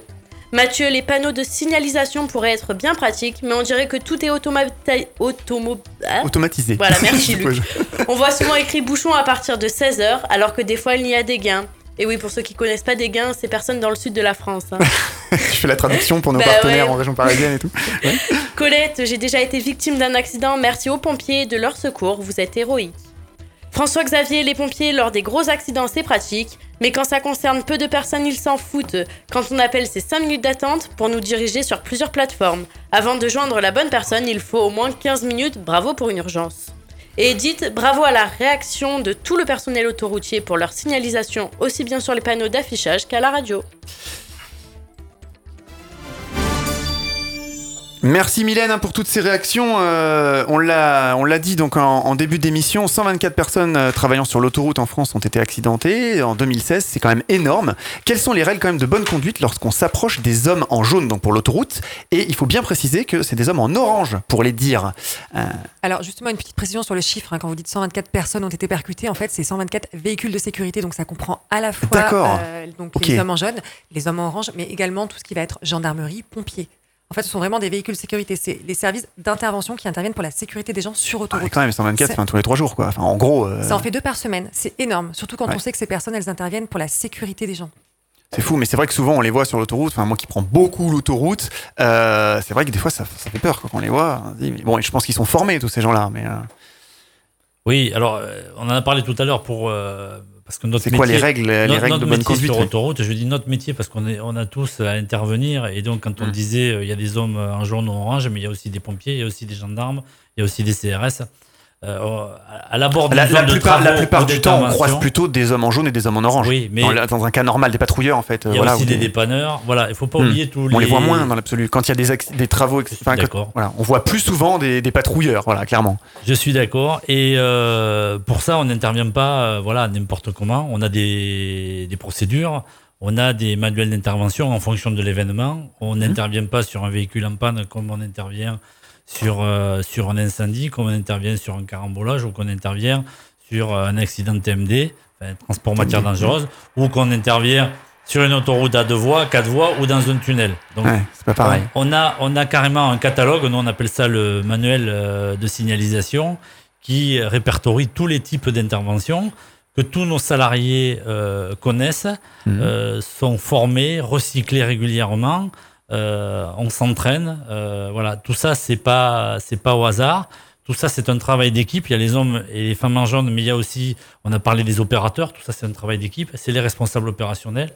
Donc tout ça, tout ça, c'est pas, c'est pas, on fait, on n'arrive pas au dernier moment et on improvise. Non, c'est pas de l'improvisation. Euh, on a dit 100%, non, mais on est tous des professionnels. Moi, je pense qu'on est tous des professionnels de la route. Et à ce titre, voilà. Et aussi des usagers. Enfin, vous, vous avez, je pense, un autre regard, mais euh, effectivement, moi, clairement, en tant qu'usager de l'autoroute, euh, effectivement, quand je croise des hommes qui sont en jaune ou en orange, bah, souvent ils mettent des panneaux. Alors, si c'est la zone est à 130, bah, ils mettent du 110. C'est vrai que bon, bah, on se cale. Euh, normalement, on essaie de se caler à la bonne vitesse, et souvent, les types, ils n'en ont rien à faire, ils passent. Et, moi, aujourd'hui, on parle de chiffres, mais hmm. aujourd'hui, mi-année, on est au 30 juin, on en est à, à 44 fourgons heurtés. D'accord. Donc ça. euh, Est-ce qu'il y en a plus l'été du coup? Puisque là on arrive sur la saison. Parce que 44, bon, si on extrapole, ça ferait 88 à l'année, euh, ça ferait moins que l'année mais que dernière. sur le réseau Vinci Autoroute. Ah d'accord. Ah mais ah, Alors- ok. Alors, alors qu'on en a eu 52 Ah, sur mais l'année 2000. Ah ouais, ah non mais là 2016. c'est grave. Ah Donc, oui, on a très une grave. recrudescence et c'est pour Je vois ça que qu'effectivement Hervé Baptiste, je la profite- Dirmed, elle a des- peut-être des chiffres aussi là-dessus, ou même au niveau national. je profite du micro, mais c'est vrai qu'il y a, il y, a, il y, a, il y a- il y a un manque, enfin il faut une prise de conscience où il faut changer les comportements. comment ça se fait? Est-ce que les gens dorment avec le régulateur par exemple? Est-ce que le régulateur de vitesse, ça, ça peut poser problème Alors ça peut. Parce que les gens ont nous, tendance les statistiques que l'on a sur autoroute, un accident sur trois est dû à la somnolence au volant. Ouais, est-ce que les chiffres, Donc- que je disais 27% en moyenne en France, avec plus d'un quart. Donc euh, voilà. effectivement, le tout ce qui est, vous savez, euh, on s'endort devant euh, devant son canapé, devant sa télé, dans son canapé. La voiture, c'est un peu pareil. C'est pareil, même la radio à fond, il y en a qui avec la radio qui se disent ça va me réveiller, pas du le- tout. Le, siège chauffant, euh, l'autonomie aussi, Hmm. qui aujourd'hui, euh, il y a quelques, il y a, il y a- il y a 20 ou 30 ans, on faisait. euh, Il fallait s'arrêter à la pompe régulièrement. Maintenant, Voilà, aujourd'hui on faire. peut faire euh, 1000 km. Donc aujourd'hui, euh, la voiture, euh, la voiture est devenue, euh, c'est un peu, euh, voilà, euh, euh, confortable. Et donc euh, il y a beaucoup d'endormissement. Voilà. ouais, le régulateur de vitesse a augmenté le chiffre d'endormissement ou pas? Vous avez des stats là-dessus? Non, pas, Non, vous pas- savez non, pas? pas, non plus. spécialement. Parce que souvent, moi j'entends dire, ouais, c'est vrai que depuis que j'ai le régulateur, bon bah voilà, je. Mais c'est la combinaison à- de plusieurs choses. Et c'est pour ça que nous. Et maintenant, il y euh, a même des régulateurs euh, qui, qui s'adaptent en fonction des véhicules de devant, en fait, qui freinent si. euh, il commence à y avoir ça sur les voitures. Parce que ça va pas être encore une cause de. euh, Ben, en gros, la voiture fait tout tout seul, je, je fais plus gaffe, quoi. on n'en est pas encore à la voiture. euh, Je sais qu'il y a des marques de voitures allemandes Euh, qui ont ça. Non, non, mais qui ont des, des, savez, des détecteurs. Vous calez 130, il y a un véhicule qui s'insère devant, la voiture va freiner toute seule. Bon, il y, a- il y a des systèmes qui se développent, on voit bien des choses, mais Ah, aujourd'hui. pour le coup, c'est bien et pas bien, parce qu'est-ce Oh. que ça va pas déresponsabiliser plus l'automobiliste, ce type de, de, de choses? Bah, il peut je fais euh, plus gaffe, il va changer de voiture et au final. euh, Oui, parce que mais finalement, le- les constructeurs automobiles euh, ont tendance aussi à valoriser leurs produits et à dire voilà, vous avez une voiture gadgets. très performante, avec un système de freinage qui est beaucoup plus performant qu'avant, une voiture presque intelligente, Faut effectivement. reconnaître que plus les véhicules Voilà. sont récents, mieux ils freinent. Voilà. Donc, comme d'il y a 20 euh, ans, nos, nos automobilistes euh, bah, se sentent bien dans leur véhicule, se sentent en sécurité, euh, souvent sur des, des gros modèles hein, de, de véhicules, effectivement, j'ai l'impression que bah, respectent moins les limitations de vitesse. Parce qu'ils ont l'impression d'avoir un véhicule qui va mieux maîtriser. Alors que, quel que soit le, le problème, il faut respecter les limitations de vitesse. On a des distances de freinage qui restent les mêmes avec euh, quel que soit le type de véhicule. Euh, je revenais sur ce qu'on ce qu'on faisait. Donc, euh, on parlait tout à l'heure de la de- du fait qu'on est professionnel. Mais effectivement, on s'est tous adaptés. On s'est tous adaptés.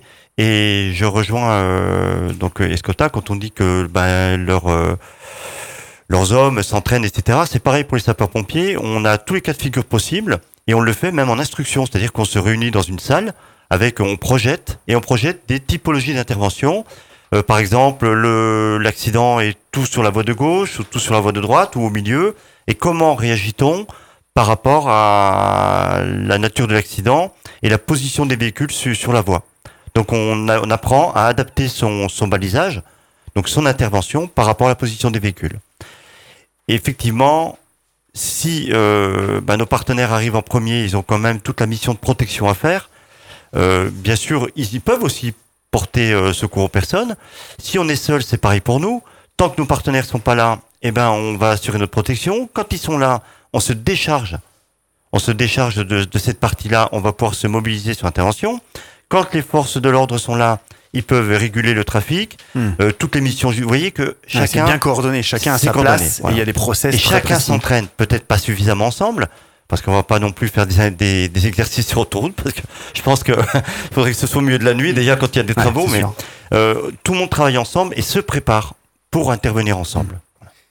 Euh, Je voudrais revenir sur une réaction d'un auditeur qui a dit que. Il y en a eu des virulentes quand même. Hein, que, Ouais, euh, qu'on était, qu'on était bah, on a essayé d'en sélectionner plusieurs parce que les on pas mal. Qu'on était long euh, à intervenir. Donc il faut savoir, euh, on va reprendre euh, de l'appel du, de secours qui arrive au Ouais, je centre sais de plus ce qu'il disait, c'était quoi? C'était c'était Ouais, 5 délirant. hein. minutes d'attente Voilà. pour nous diriger d'abord sur des plateformes. Sur enfin, plusieurs tout, il plateformes. fallait 15 minutes en fait pour joindre. Euh, Comme les- disait mon collègue des, des Bouches-du-Rhône. euh, Peut-être qu'il a eu une mauvaise expérience, euh, il- il- ouais, il y a- auditeur, mais- il y a une, une, plate- une plateforme euh, d'appel euh, et de réception des urgences et qui retransmet euh, la fiche d'intervention au centre d'incendie et de secours concerné en moins de deux minutes. Il faut savoir que le sapeur-pompier qui est de garde en caserne, il a deux minutes pour partir en intervention de jour et moins de trois minutes la nuit. D'accord? Donc, il faut savoir qu'au niveau des plateformes, euh, au niveau de notre département du Var, par exemple, c'est euh, à l'année, c'est 506 000 appels. Ah oui. D'accord Donc, euh, et c'est vrai que on- il peut y avoir euh, un délai pour arriver sur le lieu d'intervention. Et pourquoi? Parce que bah, il y a les bouchons dus à l'accident, parce que c'est la période estivale et on peut pas passer. Et parce que le centre d'incendie et de secours est sur un feu de forêt, par exemple. Et Ouais, il on faut- va en parler aussi de ça. et il faut, il faut aller piocher les secours euh, dans les casernes voisines, voir les départements voisins. Et nous, le Var et les Bouches-du-Rhône, on est voisins. Et, il y a une convention mutuelle et on s'entraide euh, sur l'autoroute. Donc euh, Interdis. euh, tout à fait. Oui. Mhm. Alors je vais rassurer quand même euh, les auditeurs et auditrices. On en est même, on a même des indicateurs. Alors par exemple, les Bouches-du-Rhône, à 17h, ces indicateurs tombent, on sait quels sont les engins qui ont décalé, par exemple, en deux minutes. D'accord. Et là, on tape sur les doigts de nos collègues. Hein, parce qu'en fait, voilà. Donc on a même D'accord, des indicateurs. Donc on cherche, parce qu'on va chercher les raisons. Tout ça dans un processus d'amélioration aussi de la qualité, d'un je pense. processus- Exactement. Voilà. Bien Donc euh, vous voyez que nous aussi, on essaie de, de s'améliorer. Et juste pour information, l'an dernier, par exemple, les pompiers d'Orange, donc euh, dans le sud, ont intervenu plus de 60 fois dans un secteur d'une centaine de kilomètres. Donc c'est vraiment énorme. Ils ont beaucoup d'interventions à faire. Donc des fois, c'est sûr qu'il arrive que ça mette plus de temps que d'autres. Ah, il faut pas oublier aussi que, par exemple, Ouais. euh, un, un opérateur. Fallait veux- y parler vraiment de joindre l'opérateur. Oui, pas de, vais- Ouais, ouais. pas de réactivité sur le terrain. Je vais dirais. défendre un peu, peu- peu les collègues là-dessus. Euh, je prends dans les Bouches-du-Rhône, vous avez à peu près 1100, 1200 appels par jour Ah oui. pour 350 à 400 interventions Par jour? Par jour. Donc ça veut dans dire, votre département des Bouches-du-Rhône. oui, ça veut dire qu'il y a du déchet entre guillemets. Ça veut dire qu'il y a environ Oui, il y a 800, déjà un quart d'appel qui 800, sont- enfin, voilà, 800 euh, trois quarts 800, d'appels. trois quarts d'appels qui sont qui sont pas justifiés ou justifiables, ou alors adressés à la mauvaise personne. Donc ça, ça milieu, encombre les services pour ça rien. encombre les services. Et Quel ça- type, par exemple, qu'est- qu'est-ce qui, peut arriver comme appel, appel polluant, on va dire voilà. Ah ben je vais vous donner un exemple qui va qui va un peu nous gros, détendre. des, parce des que ça choses, fait- en gros, des choses qu'il faut pas faire, quoi. Ça fait une heure et demie qu'on parle sérieusement, donc on va Une chose qui va nous une heure pardon, qui va nous détendre.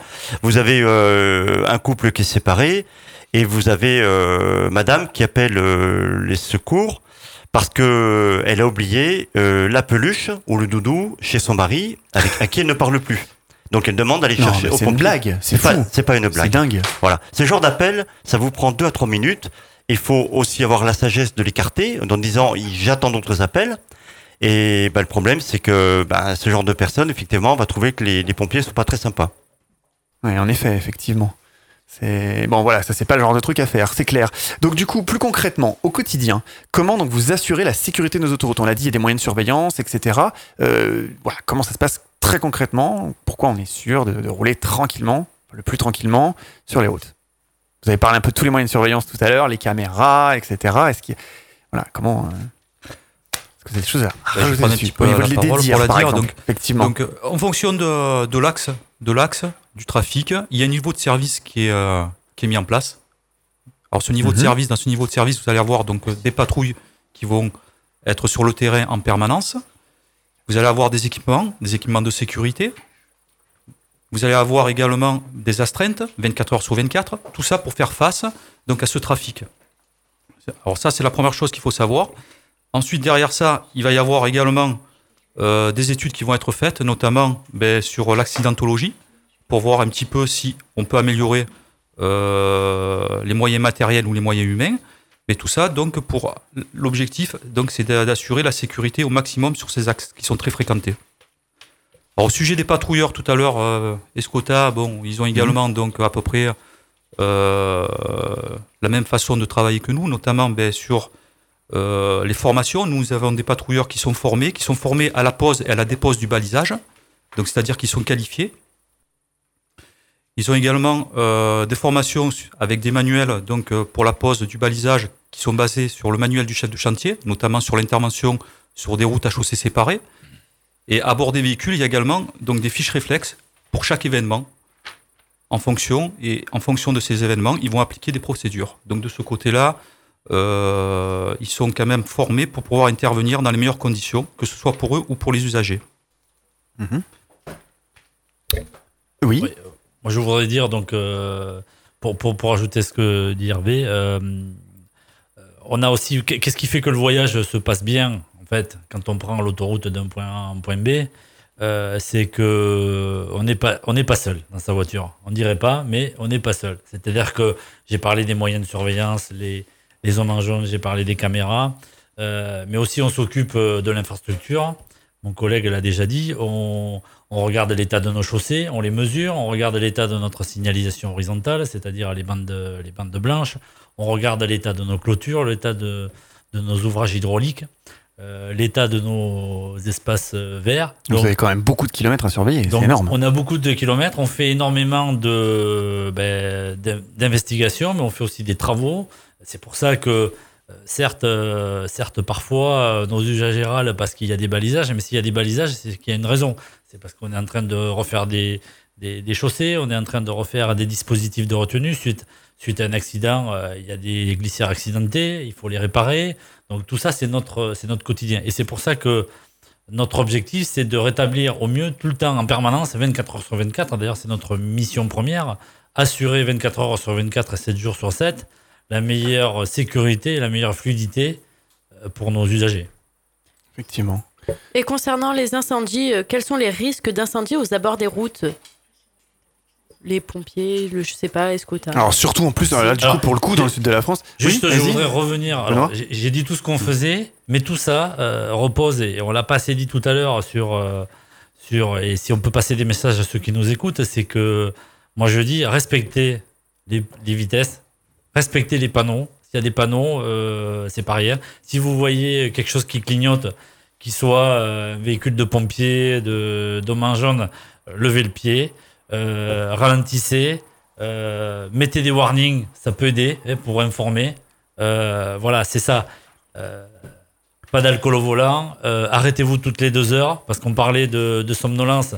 On a mis en place sur nos aires, sur nos aires d'autoroute des dispositifs pour pouvoir bien s'arrêter. Avec même, on met sur nos autoroutes, on voit fleurir des, des McDo, on voit fleurir mmh. des, des, des, marques. C'est pour ça, il faut aussi s'arrêter. S'arrêter cinq minutes, ça permet ça permet de, voilà, de prendre un peu l'air et de repartir sereinement. Et on consulte pas ces SMS hmm.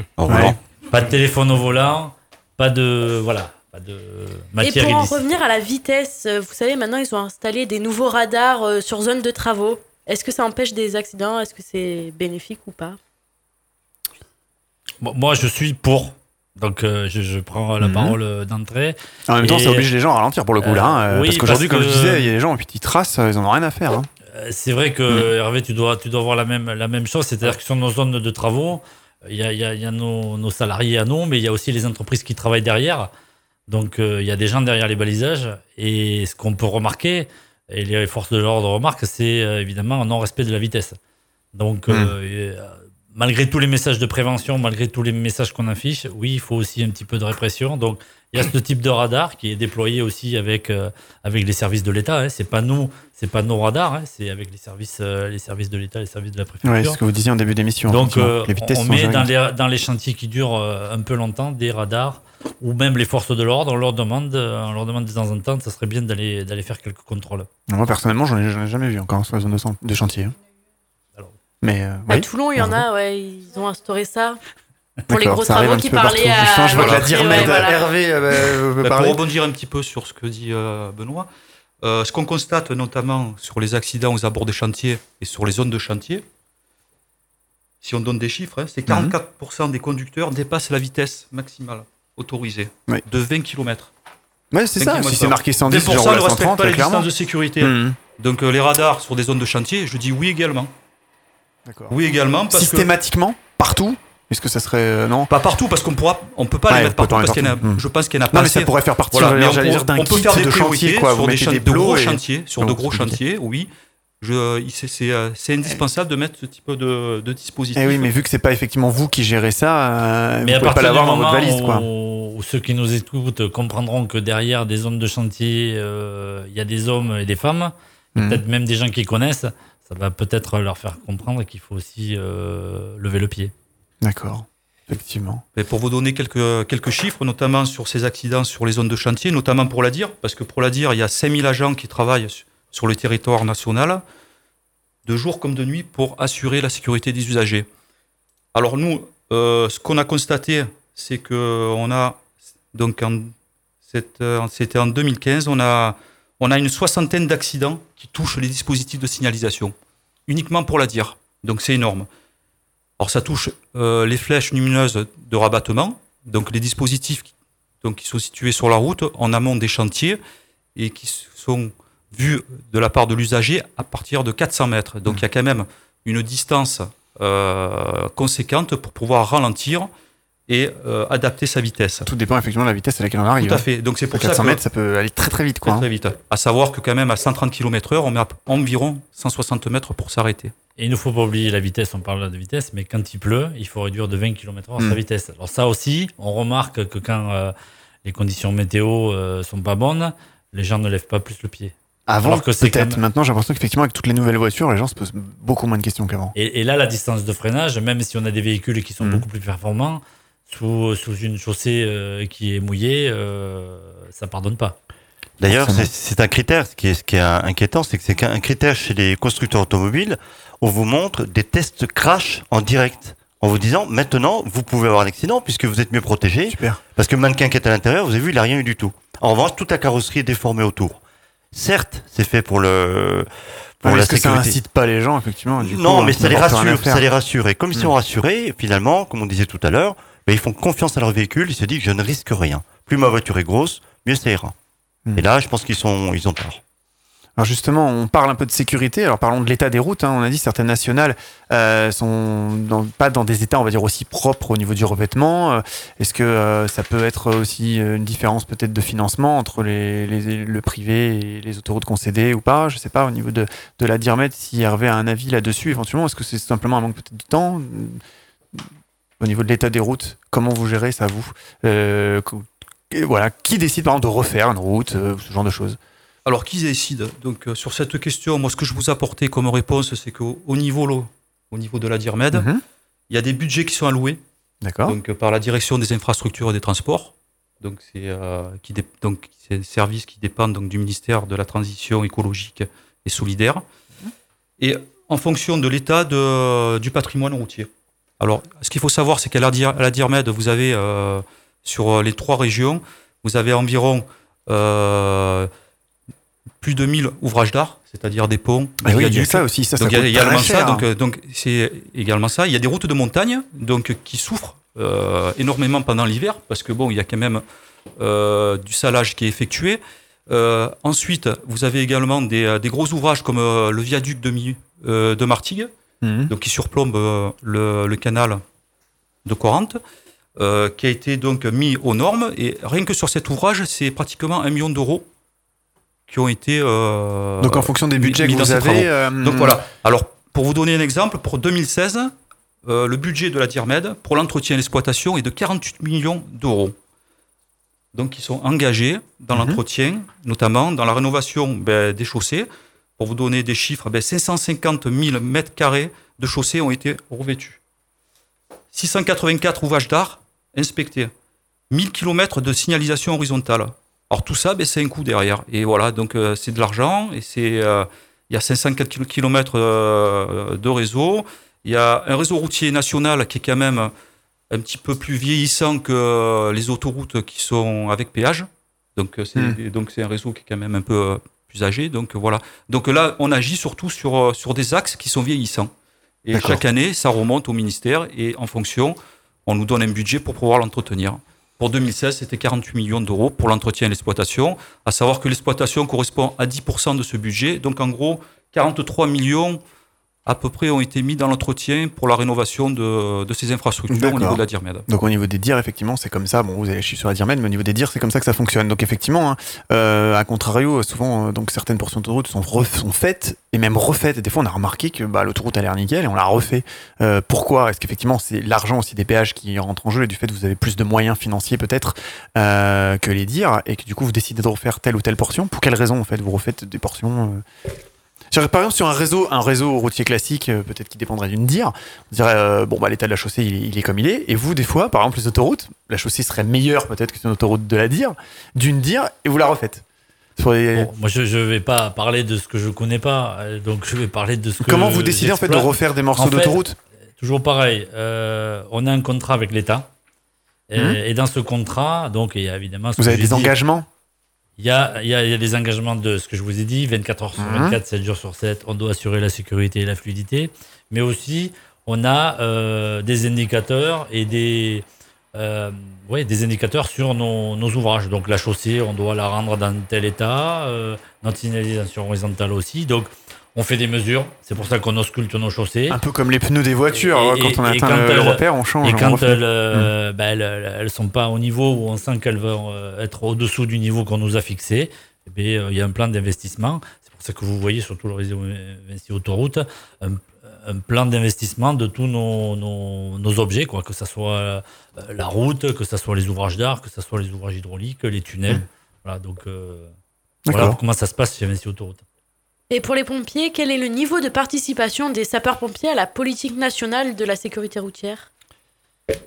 Question intéressante, ça. Avant, avant, ce- avant cette question, on n'a pas répondu à, à une précédente. Ouais, allez-y, C'était, allez-y. Allez-y, est-ce qu'il y a en des- direct. comment, euh, comment vous faites lorsqu'il y a un feu, euh, un feu sur l'autoroute? Bah, oui, on, a, on Voilà, allait poser de- ces questions-là. Quels sont les risques d'incendie aux abords des routes? voilà, Voilà, C'était la question suivante. Et moi, voilà. Et, et- et je voudrais euh, également insister euh, et sur euh, l'accident et comment, comment on le prend en charge. Puisque là, effectivement, on arrive sur l'été. Nous, nous produisons l'émission. On est en direct un petit peu partout en France, mais on la produit dans le sud de la France. Et justement, dans les départements les plus, on va dire, boisés, comme le Var et les Bouches-du-Rhône, où tous les ans, euh, il y a des incendies, c'est sec, etc. Euh, voilà. Donc, euh. Les, les simples incendies de voitures sur l'autoroute peut mettre le feu à des milliers d'hectares. Euh, simple jet de mégots par l'autoroute, euh, sur l'autoroute euh, peut euh, ben, dégénérer et euh, atteindre tout un massif avec des pertes humaines. Donc euh, la vigilance euh, à ce niveau. Mais je, je- je profite de, de cette occasion également pour parler de l'intervention. Parce qu'on a, on a parlé euh, de la, de- la prévention, de l'accident, du balisage, mais euh, euh, mais pas de la prise en charge. Et je, je voudrais, je voudrais insister quand même sur euh, ben, euh, les gros moyens qui sont déployés lorsqu'il y a un accident sur l'autoroute avec les différents partenaires. Donc, euh, ça peut aller jusqu'à l'hélicoptère qui se pose sur l'autoroute pour prendre en charge euh, la victime, les médecins qui, se, qui, sont, qui sont héliportés ou qui se déplacent euh, grâce euh, au SMUR ou euh, via le SAMU Mhm. euh, les, les pompiers et les, les différents partenaires. Donc il y a de très très gros moyens et euh, sans parler des drames hum- humains quelquefois qui se, qui se jouent. Au au drame humain, oui, parce que là, c'est pas mon, mon collègue du Var le- l'évoque, mais il faut aussi, je pense que si, si, on était, euh, bon, nous, c'est notre métier. Il faut savoir que chaque intervention nous, marque. Bon, euh, mon collègue du Var, comme moi, on a un petit peu d'ancienneté quand même aujourd'hui. Euh, chaque intervention nous marque et certaines sont, euh, notamment euh, en termes de secours routier, euh, très marquantes. Lorsqu'il- ce sont des Mhm. enfants, lorsqu'il y a une victime qui est incarcérée dans sa tôle. Mettez-vous à, mettez-vous à notre place, en fait. On se dit, mais comment Bon, on se pose des questions après, pas sur le moment, parce que Oui, souvent, vous on intervient. agissez le plus vite Mais possible. comment, quand on voit partir, par exemple, euh, les victimes sont transportées par hélicoptère ou les moyens médicaux qu'on qu'on a demandé, comment on aurait pu éviter ça? Et c'est la question qu'on se pose, et on rentre chez nous avec ça. Et on se dit, Du mais coup, vous devez revoir des fois les mêmes, les Ben, mêmes, on les a, mêmes types euh, de choses et qui, ou les, c'est les mêmes causes. on, a des flashs, il y a des, des Hmm. scénarios qui se reproduisent. Et à chaque fois, on se dit, mais finalement, euh, rien, alors, mis à part peut-être euh, un peu de, plus de répression. Si nos amis des forces de l'ordre étaient là, ils vous diraient que la prévention, oui, et puis la répression un petit peu, ce serait pas mal. Euh, mais il faut aussi, euh, nous, ça nous fait des, des flashs, des, des photographies qui, qui restent dans, Mhm. dans notre mémoire. Et, et on se dit, c'est quand même dommage d'en arriver là pour euh, des excès de vitesse. Sur la participation des, des sapeurs-pompiers à la politique nationale de sécurité routière, eh, si nos amis gendarmes et policiers étaient là, euh, légitimement, malheureusement pas pu venir. Ouais, Nos légitimement, ils ont toujours été présents. Ils ont fait beaucoup de prévention dans les écoles, etc. Mais il faut admettre quand même que depuis euh, pas mal d'années, les sapeurs-pompiers avaient été écartés. Écartés de- des groupes de réflexion euh, pour des raisons euh, pas inconnues, mais bon, c'est peut-être euh, historique. En revanche, ça a été rappelé euh, lors de notre congrès national. Chaque année, les sapeurs-pompiers euh, font un congrès national et se réunissent euh, euh, avec des présentations de matériel, des retours d'expérience, etc. Et le ministre, le ministre de l'Intérieur du précédent gouvernement, en septembre 2015, donc à Agen, est intervenu à la demande du président de notre Fédération nationale sapeurs-pompiers, qui lui disait nous ne sommes pas, nous ne sommes pas interrogés sur euh, la sécurité routière ou pas suffisamment. Donc le ministre a promis euh, que les sapeurs-pompiers, désormais, seraient intégrés dans des groupes de Mhm. travail qui permettent, donc en relation avec la direction de la sécurité de la circulation routière, euh, seraient associés à des réflexions pour améliorer, parce que nous aussi, on a notre retour d'expérience, on peut Oui. apporter une pierre à l'édifice, parce qu'on est mobilisé, je le répète depuis 2002, depuis qu'on a eu nos cinq collègues décédés, on est mobilisé et on est intéressé. Euh, à travers euh, notre congrès national, on peut faire de la sensibilisation publique, les portes ouvertes. Euh, par exemple, sur le centre de secours d'Aubagne, j'ai reçu entre octobre et mai euh, 900, 900 élèves du CM1, CM2, 900 élèves à qui j'ai, mis à part euh, euh, de la formation sur les gestes qui sauvent, j'ai transmis Oui, des messages. Hmm. J'ai transmis ces messages. Mettez votre casque à vélo. Dites à vos grands frères, vos grandes sœurs de porter un casque à moto. Rouler sans casque, c'est rouler sans tête. Voilà, c'est pas de moi, mais c'est quelque chose que je retiens. Hmm. Dites à vos parents euh, d'attacher leur ceinture de sécurité. Voilà, Ouais, je suite. donnais des chiffres tout à l'heure, c'était dingue. Voilà, donc nous, on, nous, on est capable aussi de faire de la, de la prévention. Et puis finalement, vous savez, euh, les jeunes nous écoutent. Hein, on a encore un peu ce crédit, donc on va en profiter. Euh, associons-nous euh, justement à toute la réflexion pour améliorer la sécurité routière. oui, on va dire que l'image des sapeurs-pompiers est encore, euh, voilà, auprès des jeunes passe bien, on va dire, elle est Ça- cool, on va dire. Voilà, voilà. ça peut servir. Voilà, donc euh, beau modèle, belle image. Voilà. voilà. Associons-nous et puis on progressera Mm. ensemble. L'objectif, et je termine euh, par mon propos, l'objectif c'est moins de 2000 morts en 2020. Et vous avez cité quelques messages précédemment, donc euh, quels sont les messages de sensibilisation que vous faites passer ça, ça va s'adresser effectivement un petit peu à à tout le monde. Alors, il y a quand même quelque chose, euh, bon, mis à part le, la vitesse, euh, les ceintures de sécurité. Et quel canal vous utilisez en fait pour, euh, pour Ah. passer ces messages de sensibilisation Alors, il y a des, y a des, hum, des départements, je bon, les Bouches-du-Rhône, les Var ont déjà fait quelques campagnes sur leur- leurs affiches. Euh, on n'est certainement pas les meilleurs euh, en France. Il y a des départements, euh, euh, je pense à la Loire-Atlantique ou le Haut-Rhin, donc dans l'est de la France, qui ont, qui ont fait des campagnes locales, euh, souvent euh, sous l'impulsion de leur conseil départemental. On a une politique nationale de sécurité routière qui existe déjà.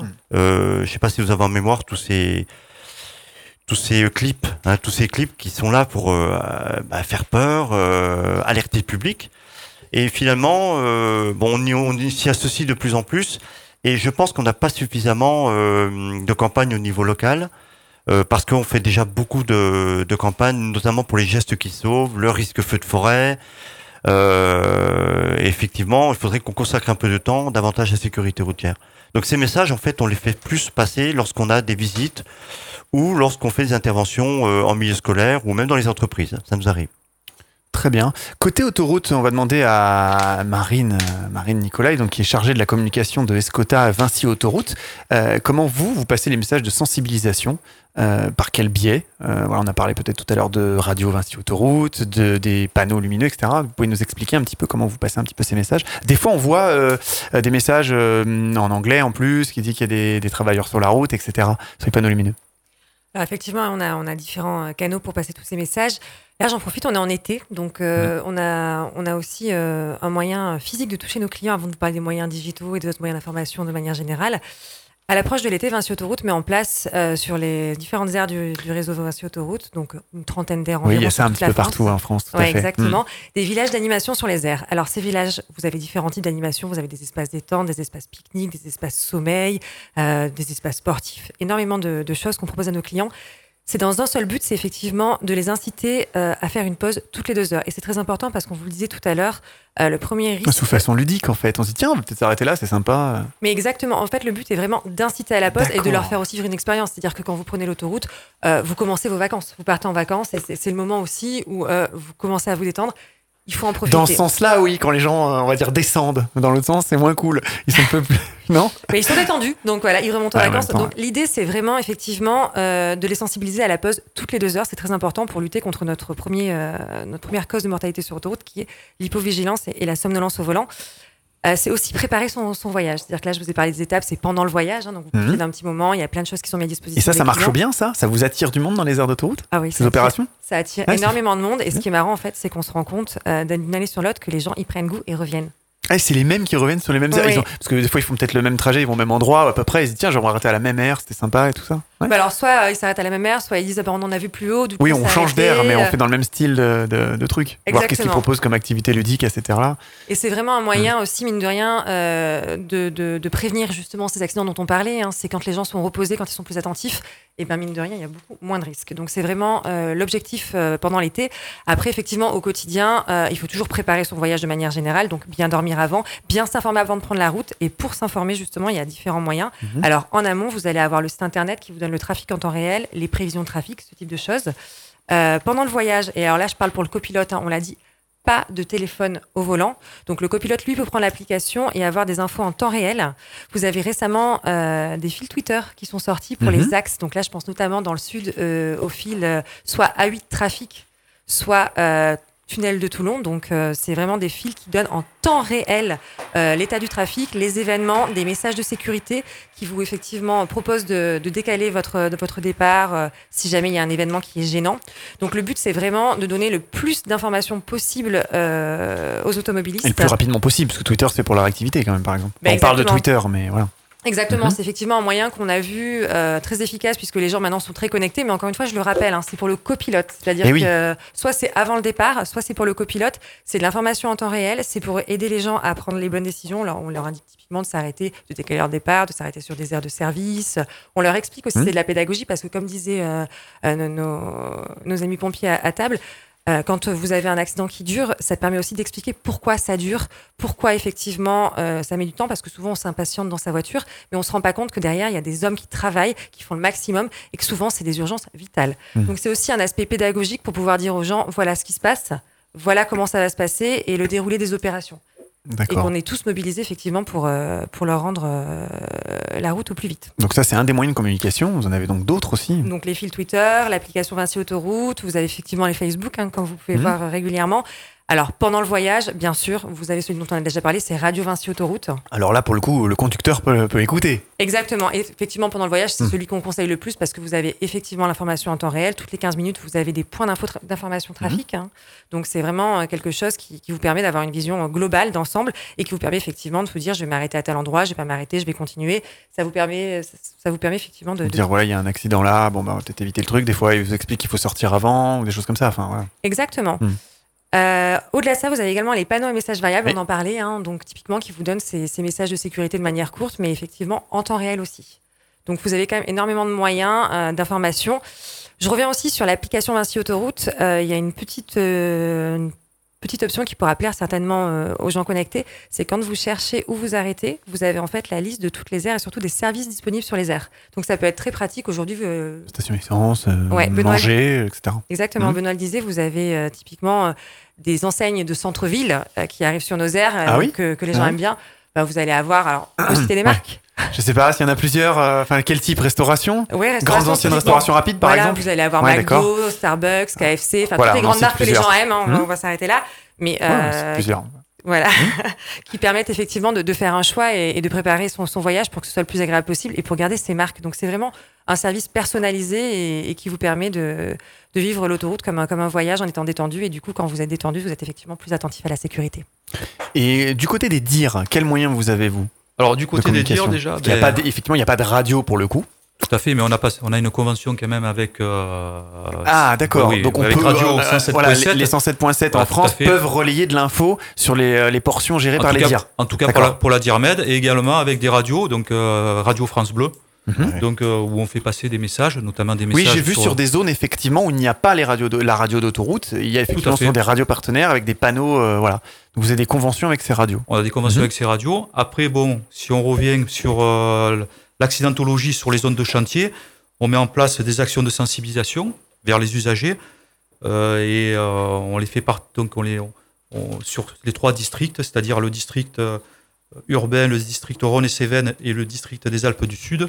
On met en place des chantiers avec des ateliers. Et là on va sensibiliser les usagers ben, déjà d'une part ben, sur les dangers aux abords des chantiers mais également sur la sécurité routière. Parce qu'un accident ça n'arrive pas comme ça, ce n'est pas une maladie.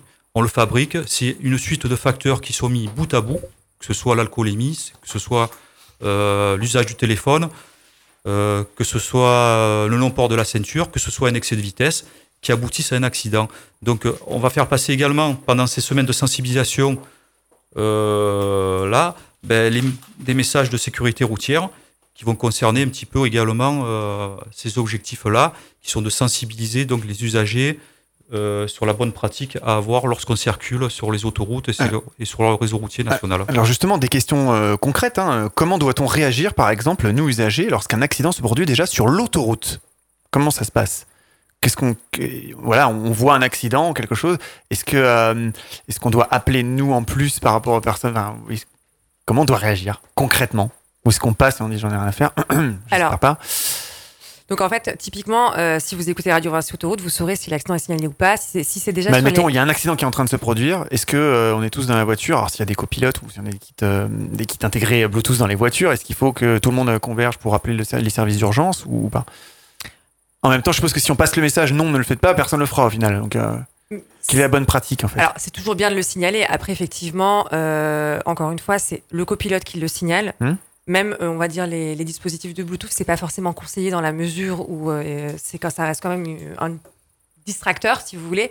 Pour autant, effectivement, il faut signaler quand on voit quelque chose, c'est très important. et pour le signaler, euh, là, c'est ce qu'on disait tout à l'heure en termes de numéro, hein, ça va être le 112, mhm. ce type de choses. Ouais, mais voilà, même si on n'est pas dans l'accident, il vaut mieux être 20 à appeler. Il vaut mieux avoir plusieurs plusieurs informations que pas du tout. Je crois que vous parce que c'est ça, c'est que si on passe la consigne de ne pas appeler, au final, vous aurez plus personne qui va appeler. Quoi, dans le doute, il faut toujours D'accord. Il faut appeler. On ne sait pas. Bon, voilà, dans le doute, euh, il vaut mieux qu'on appelle pour rien que ne pas appeler. Alors, parce qu'on ne sait pas derrière si les, euh, les services de secours ont été avisés ou pas et s'ils ont les bonnes informations aussi. Alors c'est intéressant pour les sapeurs-pompiers parce qu'en fait, euh, si vous avez plusieurs appels, ça peut aussi donner une échelle de gravité par rapport à d'urgence. Et il ne faut pas que les auditeurs et auditrices s'inquiètent, hein, qu'ils appellent, comme, euh, comme on l'indique au cours de cette émission. Et les opérateurs rapidement, qui je rappelle sont des professionnels, hein, c'est un métier, euh, sauront rapidement euh, savoir si... Parce qu'il est possible, et c'est déjà arrivé, qu'on ait deux accidents, donc un accident et un suraccident, ah et que finalement, euh, ben, opérateur dit non, non, mais on est au courant, on est parti, et puis finalement, euh, on est parti, c'est pas sur le bon accident puisqu'il y en a un deuxième. Ça, ça peut arriver parce que on a des imprécisions. Donc, l'opérateur, il faut pas s'inquiéter, écoutera, une fois qu'il a bien localisé et qu'il est certain que c'est le même accident, eh ben répondra. Hmm. Vraiment les, secours, les secours sont partis. Ouais, vous le disiez, c'est vraiment un métier, quoi. Oui, c'est C'est une hmm. formation. Hmm. Et sur une nationale, on doit faire quoi? Est-ce qu'on s'arrête? Parce que c'est forcément plus facile que sur l'autoroute de s'arrêter Tu peux pas t'arrêter, effectivement. Tu passes. Qu'il faut faire? Alors, est-ce que les, on, a, on, a un avantage et un désavantage. Euh, pour moi, pour notre partie euh, pompier, et je pense que mon collègue Duvar le, le pensera la même chose. Euh, en dehors des autoroutes et, et voies rapides, euh, l'avantage, c'est qu'effectivement, on peut s'arrêter plus facilement. Sur, euh, sur des routes des nationales. Souvent sur autoroute, et moi j'ai des, donc des, des, membres de ma famille ou des, des amis qui me disent mais on peut pas s'arrêter, c'est trop dangereux. Donc on s'arrête pas effectivement. Sur route nationale, vous avez souvent des gens qui veulent porter secours et qui s'arrêtent. Oui. Donc c'est tout aussi dangereux. Donc c'est pas parce qu'on n'est pas sur une voie rapide qu'il n'y a pas de danger. Alors quelles sont les bonnes pratiques? Est-ce qu'il faut quand même s'arrêter ou pas? Ah si on peut s'arrêter parce qu'on voit qu'effectivement il y a un véhicule avec une personne inconsciente au volant, on peut faire éventuellement des gestes de premier secours. En plein milieu de la nuit, vous allez. Hmm. Et un geste de premier secours, c'est bien que Lucas, Luc, pardon. Oui, il faut en parler. Que poser la question parce que je le disais dans les, les préventions et c'est une grande cause nationale chez les sapeurs-pompiers. Euh, ça fait deux ans euh, qu'on s'aperçoit qu'on est en retard par rapport aux pays anglo-saxons sur les gestes qui sauvent. Euh, J'assistais encore euh, en partant au travail à un accident euh, d'un motard où il y avait déjà trois quatre personnes autour du motard qui étaient inconscients. Personne, personne n'avait ni interrogé donc la victime, savoir si était consciente. Il n'y avait pas de maintien tête. Vous savez que pour un motard, c'est important de maintenir la tête sans enlever le casque. Euh, si vous êtes sur la route, que vous êtes en premier, qu'une personne est inconsciente, euh, et finalement respire, ben on peut l'allonger sur le côté. Si elle respire pas, il y a respire pas, il faut il faut faire un massage cardiaque. on, l'enseigne. Nous aujourd'hui, les mm. sapeurs-pompiers, on accueille du public pour le, les former. Parce qu'en fait, c'est bon, c'est là, c'est là effectivement, il y a énormément de chances que la personne décède si on ne fait rien, si on fait pas de massage ah, cardiaque. Vous, les secours, vous pouvez pas arriver en 3-4 minutes. Les premières minutes sont importantes. Bon, mm. c'est bien sûr, malheureusement, c'est le contexte euh, national, international avec les attentats qui a fait prendre conscience euh, à notre gouvernance qu'il fallait former le public. donc on le fait. On le fait massivement, euh, que ce soit dans le Var, Loire-Atlantique, Barin, Haut-Rhin, où vous voulez, et Bouches-du-Rhône, les pompiers forment au geste qui sauve.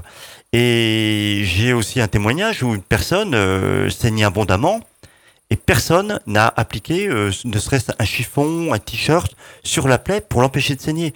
Voilà, c'est des choses qu'on doit enseigner au public et ça peut faciliter l'intervention des, pompiers. C'est vrai que ça paraît, ça paraît évident en fait quand on en, quand on en parle là. Je pense que pour les auditeurs aussi, mais effectivement dans, dans l'urgence, euh, voilà comment il faut, il faut vraiment les faire réagir et prendre conscience de tout ça. Et surtout avant de, de porter secours sur euh, sur une route, euh, il faut protéger du suraccident, alerter les secours et après on porte secours. Euh, ne pas... Pour qu'effectivement, par exemple, un panneau lumineux vous indique il y a un accident, que les gars ils n'arrivent pas à fond. Et, ou, euh, si vous êtes le premier témoin et que l'accident se déroule dans un virage, hmm. euh, ben, il faut se prémunir du suraccident. On alerte les secours et si, et si on peut, on va porter secours. Ça arrive souvent les suraccidents du coup? Vous en voyez beaucoup au niveau des autoroutes, sur la dire mais, oui, oui, il y en a. D'ailleurs, quand je reviens sur ce que m'a dit mon collègue, la chasuble est obligatoire. Hmm. Donc, elle est obligatoire chez les pompiers. Bon, déjà depuis 2002, le triangle de signalisation, mais la chasuble est un moyen de se signaler Vous pouvez repréciser aux auditeurs ce que c'est? Alors je voulais juste euh, oui, parce que je vois qu'en plateau ça fait réagir. sur sur, euh, sur le suraccident en fait euh, bon nombre de suraccidents on pourrait les éviter. Ah, de quelle manière? Parce que justement il y a des gens qui regardent. En fait quand il y a un accident, ah les oui, gens regardent la gravité de l'accident. Alors dans le même sens de circulation, du coup, on est plus attentif à la route, et évidemment, il y a accident. Mhm. Et ceux qui sont dans le sens inverse, ils regardent. Ils regardent. Et du coup, ça crée des suraccidents. C'est ça le suraccident aujourd'hui. Donc, on pourrait les éviter. Mais est-ce que c'est euh, est-ce que c'est juste euh, un comportement humain où les gens ils voient un truc, ils regardent, comment on peut. Euh, bah, ils regardent, et même parfois ils filment, et parfois on voit ça. c'est fou. moi, ah moi, je l'ai vu. Donc, c'est, on est bien obligé même de leur dire de, entre guillemets, de dégager, ou les forces de l'ordre leur font signe de, de sortir. Ah, les réseaux sociaux fonctionnent bien hein, sur euh, lorsqu'il y a un accident. Oui, ça, ça filme parce que ça fait, ça fait le buzz, hein, comme on dit. Et ouais, euh, c'est le premier heure des images. Puis autant ils vont être contents et pour les vendre à des chaînes de télé, euh, oui. n'importe quoi. Mais si c'est un truc super important. Et vous avez bah, même des, des, impliqués, en fait, des impliqués ou des témoins, donc ils ne sont pas blessés, qui parfois ont, sont complètement désemparés et puis ont de mauvaises réactions. En fait, sont garés au milieu de la route, les enfants sont sortis du véhicule, on les protège pas. Donc c'est pour ça que je dis que il y a plusieurs sphères hein, quand on intervient sur, euh, sur les accidents de la route, mais il y a une sphère sociale qui est très importante. Il y a beaucoup d'émotions. Euh, plus l'accident est grave, plus on va avoir de l'émotion. Et ça, ça va pas nous faciliter la tâche, mais ça va aussi mettre en, en péril hein, bah, la vie des, des, gens qui sont autour de l'accident. Ok, effectivement. Donc, pour euh, revenir à la, la sécurité, c'est vrai que les bons conseils qu'on peut dire, c'est effectivement de mettre la chasuble parce que on disait protéger, se protéger, se mettre un, vêtement euh, à haute visibilité, c'est se protéger. Euh, petite précision sur le, triangle. En fait, euh, souvent on voit des, des, des réflexes des gens qui mettent le, triangle sur autoroute. En fait, on n'a pas besoin de mettre le triangle sur autoroute. Parce qu'en plus, il peut, ça peut devenir dangereux même. Avec la vitesse des véhicules, il se fait. Alors le triangle, mais surtout la personne qui va aller le mettre à pied et qui ouais, prend le risque, prend le risque de le mettre au milieu. Donc, il n'est pas obligatoire de mettre le triangle sur autoroute. Par contre, le gilet, oui et on se met derrière les glissières de et on se met derrière les glissières, qui pleuve, qui vente et qui neige. Peu importe. Peu importe. C'est le premier truc à faire. On se met derrière le dispositif de sécurité. Pour compléter un peu ce que dit euh, Benoît, euh, déjà sur la bande d'arrêt d'urgence, c'est pas une voie circulable. Mhm. Donc euh, c'est vrai que parfois. Justement, c'était une des questions. voilà, il faut arrêter sur la bande d'arrêt d'urgence. C'est quoi les bonnes consignes Sur la bande d'arrêt d'urgence, on n'a pas besoin de mettre un triangle. Déjà sur autoroute, c'est pas recommandé. Alors toutefois, ce qu'il faut savoir, c'est que sur autoroute, il est interdit de circuler à pied. Ça, c'est dans le code de la route. Donc, on n'a pas le droit de circuler. Par contre, si la configuration des lieux nous le permet, si on est derrière les glissières de sécurité, à ce moment-là, bon, on peut remonter si, toutefois, comme je viens de le dire, pour une borne on peut le faire. par exemple.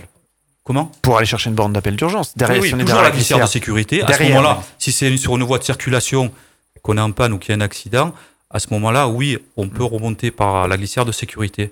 Mais il est vraiment interdit de circuler à pied sur autoroute. D'ailleurs, c'est interdit à chaque entrée d'autoroute. Vous voyez un panneau interdit aux piétons. Et nos personnels euh, sont habilités, habilités à circuler à pied. Hmm. Il n'y a qu'en fait que votre personnel, que le personnel, que les patrouilleurs, des hommes en jaune ou des hommes en orange, c'est ça, qui sont habilités à circuler. Et, les, services de sécurité peut-être aussi, les pompiers, etc. Bien sûr. Évidemment. Tout à fait et qui ont une formation, bien une, formation donc spécifique pour euh, circuler. Oui, je l'ai dit euh, en début avec les chiffres nationaux, euh, il y a plusieurs, je sais plus, près de 20 millions, je crois, d'euros qui sont investis là-dessus sur les dépenses en formation pour améliorer la sécurité des. Et après la bande d'arrêt d'urgence, effectivement, ce n'est pas une voie circulable. On voit beaucoup de, on a parlé de, de, de 44 bouchons par exemple, 44 fourgons heurtés. c'est aussi beaucoup de personnes qui, soit parce qu'ils sont au téléphone au volant, commence à mordre, à mordre euh, la bande d'arrêt d'urgence, ne serait-ce que de 20 ou 40 cm. Mais une bande d'arrêt d'urgence, c'est entre 2,50 m et 3 mètres. Et un véhicule, ça fait 2,50 m. Donc, si vous empiétez de 50 cm, vous, vous heurtez forcément le véhicule d'intervention. Que ça soit les nôtres ou que ça soit celui du dépanneur. Ou... Souvent, on voit des gens qui roulent sur la bande d'arrêt d'urgence dans les bouchons, quoi. Voilà, ils se disent, tiens, hop, j'ai passé par la droite, quoi. Hmm. Et, ça, oui, on le, on le voit que de trop. C'est interdit. C'est typiquement ça, hein, dans le côté des bouchons. C'est Oui. inadmissible même. Inadmissible. On parlait de, de respecter effectivement le- donc l'habilitation pour le, le personnel du, du- donc le, le- le gestionnaire des autoroutes, mais nous, nous on le respecte nous. Hmm. C'est-à-dire qu'on a notre sphère d'intervention. Euh, une fois qu'on a balisé, Ouais, même Euh, vous, c'est encadré, c'est très précis. c'est encadré. Non, mais, très euh, précis. On, on respecte, c'est-à-dire Hmm. qu'une fois qu'on a cadré notre intervention, donc on a mis euh, nos petits cônes et on se dit voilà c'est là notre périmètre d'intervention, on n'en sort pas. On n'en sort pas par respect pour nos partenaires parce que c'est leur champ d'application à eux. Donc nous on le respecte ça. D'accord. Donc on se balade pas non, non plus euh, n'importe où sur autoroute parce qu'ils sont responsables. Une fois qu'on a bien cadré, euh, bah, tout ce qui est en dehors, euh, bah, c'est euh, gestionnaire de autoroute. Ça peut être les forces de l'ordre, euh, mais nous on reste dans notre périmètre d'intervention. Et vous parlez de la bande d'arrêt d'urgence, mais si je me retrouve en panne totalement à gauche, comment je dois réagir? Ah oui. Eh, si on peut pas, ouais, oui, c'est vrai que souvent, Ouais, bah, parce ça que arrive. bah, moi j'ai peur quand je double de. de- Sur une trois voies, par Voilà. exemple, tu te retrouves tout à droite, tout à gauche. euh. Alors moi j'ai déjà vu le, le, le- cas où effectivement l'automobiliste, qui d'ailleurs nous avait posé la question a posteriori, s'était mis entre les deux bandes d'arrêt, au milieu, Dans le au milieu, dans, dans le le- terre-plein, dans le terre-plein, il y a c'est c'est c'est la Ah, dernière ouais. zone, euh, la dernière zone. Bon, on C'est a- toléré, enfin, c'est- vaut mieux faire ça que de rester. ah mais il euh, s'est mis en sécurité. Il, a ouais. appliqué les consignes, il s'est Hmm. mis derrière. Pour ça, euh, faut-il encore qu'il y ait un terre-plein après, milieu. Bah il y en a souvent quand même. hein. sur les Il y a autoroutes. sur, sur les autoroutes, il y a quand même souvent. Ouais, souvent, c'est vrai. Et Ce sont des, des, des voies séparées, donc euh, forcément, Hmm. il y a un interplan central plus ou moins large.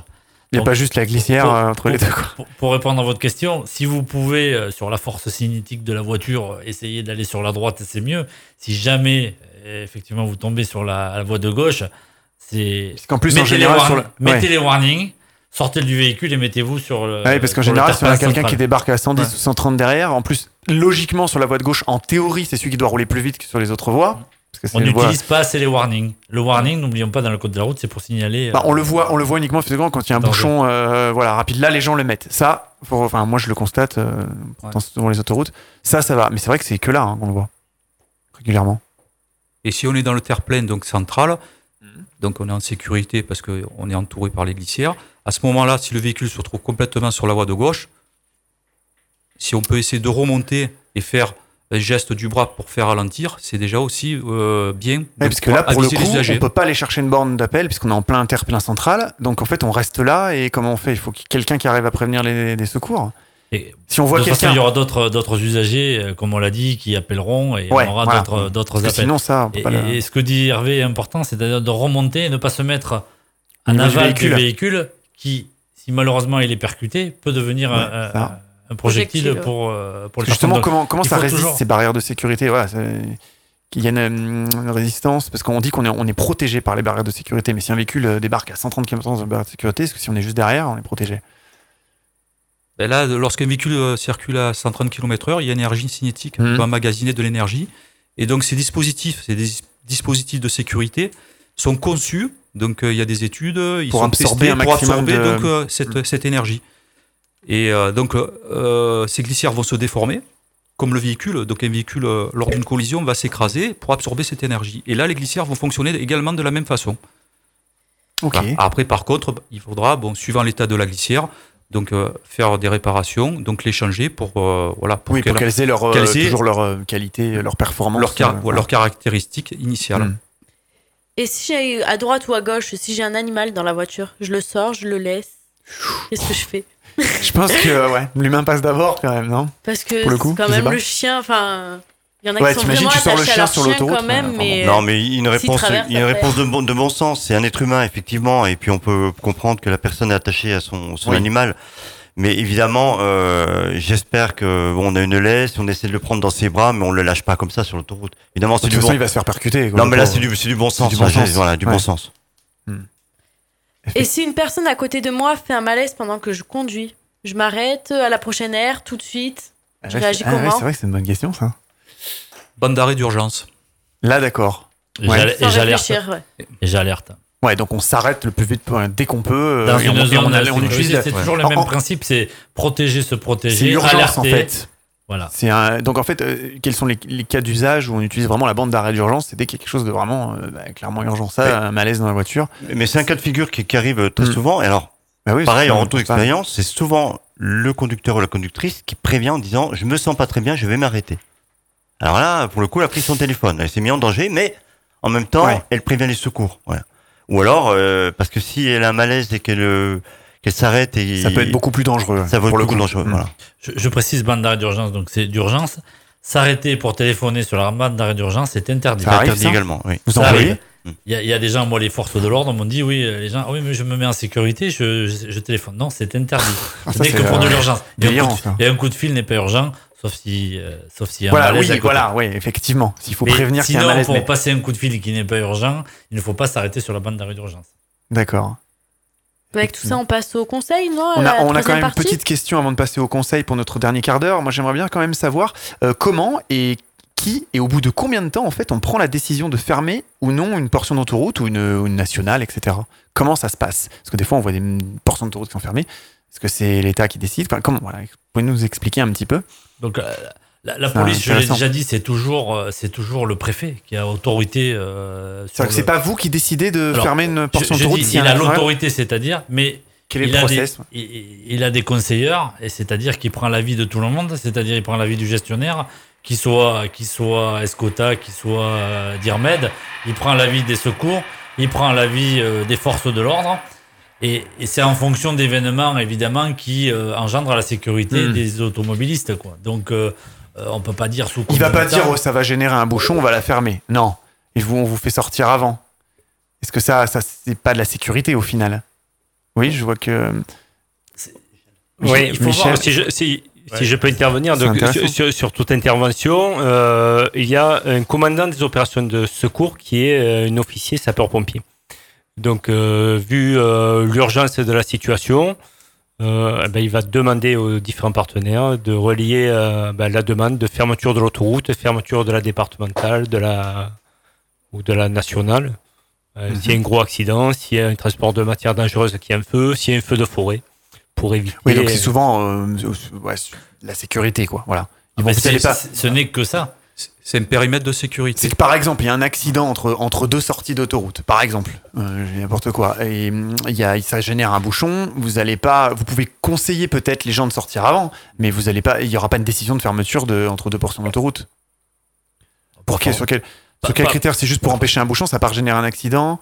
Non, après, la, la gestion du bouchon, c'est autre chose. C'est rare une quand fois même les a- fermetures. Je, je rappelle l'intervention. Une fois que les, les pompiers sont sur place, qu'ils sont protégés, qu'ils ont leur périmètre, qu'ils prennent des décisions. Mhm. Alors évidemment, si on parle d'un transport de matières dangereuses et qu'il faut fermer, là, il n'y a pas, voilà, de suite, ça va, ça va s'arrêter. Mais si tout est réuni pour intervenir, que ça gère derrière, génère derrière un bouchon, nous derrière, on prend des dispositions Pour pour informer. conseiller, conseiller des, des sorties, des itinéraires bis, qui sont d'ailleurs déjà préprogrammés. Là aussi, on parle d'organisation, mais on a des itinéraires de substitution qui sont, euh, qui sont, qui sont prévus. Et, et après, en fonction de, de l'événement, qui peut durer ou pas, il faut éviter de faire euh, des gens coincés euh, sur l'autoroute et les laisser plusieurs heures. Oui, évidemment. euh, Bon, s'il ouais, fait très froid ou s'il fait très chaud, voilà, il y, a- il y a plusieurs critères. Il n'y a pas un seul critère en disant euh, à partir de X kilomètres de bouchon, c'est pas du tout ça. Mais de toute façon, clairement, des autoroutes ou des routes fermées, c'est quand même euh, pas souvent, quoi. Oui, mais on a bien une gestion de l'intervention et une gestion de, de l'événement, donc euh, relatif à cette Ouais, c'est intervention. deux choses différentes. Euh, mon collègue a dit le commandant des opérations de secours. C'était reprécisé dans une loi de 2004. Il a autorité pour couper euh, un tronçon d'autoroute ou de route euh, pour pouvoir intervenir. Par exemple, faire poser, on a donné l'exemple tout à l'heure, faire poser un hélicoptère. En revanche, et je, je reviens sur la coopération interservice, cet officier va quand même prendre la tâche de ce soit la DIRMED ou ou du gestionnaire en disant voilà je vais couper ça je vais essayer de ça va durer une heure ça va durer une demi-heure. Donc on donne des délais. Et il a quand même parce qu'il sait il sait que derrière il y a un gestionnaire. Il y a euh, voilà il y a une direction des la direction des opérations de secours c'est quand même le, le préfet hein, c'est le directeur Mhm. des opérations de secours. Quand on a une grosse affaire par exemple euh, quand vous avez Dans comment- tous les cas, en fait. le- le alors on a le commandant des opérations de secours c'est l'officier sapeur-pompier lui il est détaché sur le terrain Ça, c'est vraiment l'urgence. sur urgence. Si on a une intervention, comme on a eu il y a quelques mois, où, où vous avez un, un poids lourd qui a percuté euh, un bus avec euh, de nombreux enfants intérieurs, vous avez certainement un représentant du préfet qui va venir sur les lieux, voir le préfet lui-même. ou un maire. Et lui va prendre la direction des opérations de secours. Donc il va dire à cet officier sapeur-pompier, vous allez me gérer l'intervention, porter assistance, faire la désincarcération, etc. Je m'occupe du reste, c'est-à-dire euh, l'ouverture euh, de la route, le dégagement des automobilistes, l'information des automobilistes, etc. Mhm. Mais de manière générale, et je reviens sur la coopération interservice, mon collègue comme moi-même, puisqu'on est dans cette mission parfois de, de COS, on a quand même à l'esprit qu'il faut dégager la route le plus rapidement possible. Donc on s'arrange toujours en, coopération avec nos, nos partenaires d'essayer de libérer une dans la mesure du possible. Dans la mesure possible, de, de, parce sauver les vies au départ. Voilà, on sait, on sait derrière qu'il faut euh, qu'il faut dégager la voie et puis ça nous permet aussi, si on demande des engins renforts, d'avoir un peu plus de fluidité dans le sens du trafic. Hein, ça nous ça nous aide aussi. Voilà, on a ça à l'esprit. En revanche, je le répète, euh, parce qu'on dit souvent, oh, les pompiers veulent pas veulent pas ouvrir, c'est eux qui bloquent, etc. Si on fait ça, c'est qu'il y a une raison. Voilà, mhm. hein, on fait des gestes, euh, on sauve des vies. Hein, et ça, c'est l'urgence. Et après, on verra pour euh, tout ce qui est embouteillage et ralentissement. Oui, bien entendu. Sur des interventions, on se parle. Alors, Là, on parle des grosses interventions, mais même les petites. Puisque, bien sûr. Moi, je suis d'astreinte. On parlait d'astreinte tout à l'heure. Oui, ça va. Vous nous avez pas quitté en direct. et après, c'est le. On est tous d'astreinte, mais euh, opérationnellement parlant, on est euh, des responsables sur place, et, et c'est ce qu'on se dit. Bon. est-ce que vous avez terminé vos opérations? Oui, on peut dégager une voie. L'important de dégager des voies et de réactiver le trafic, c'est euh, si, on laisse des gens coincés derrière, ça génère d'autres interventions. Hmm.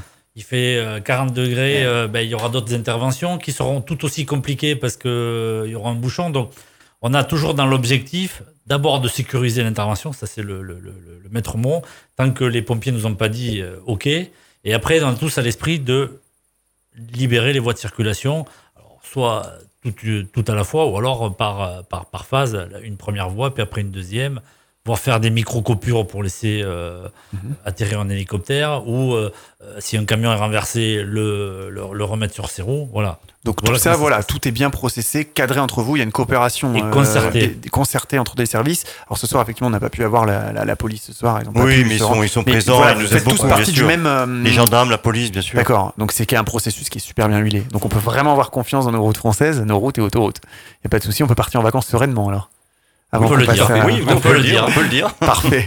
ben justement, on va prendre une partie un tout petit peu plus ludique, puis on va voir. Bon, il nous reste quoi 9 minutes d'émission sur euh, plutôt des, des, conseils. On se retrouve dans quelques petites secondes.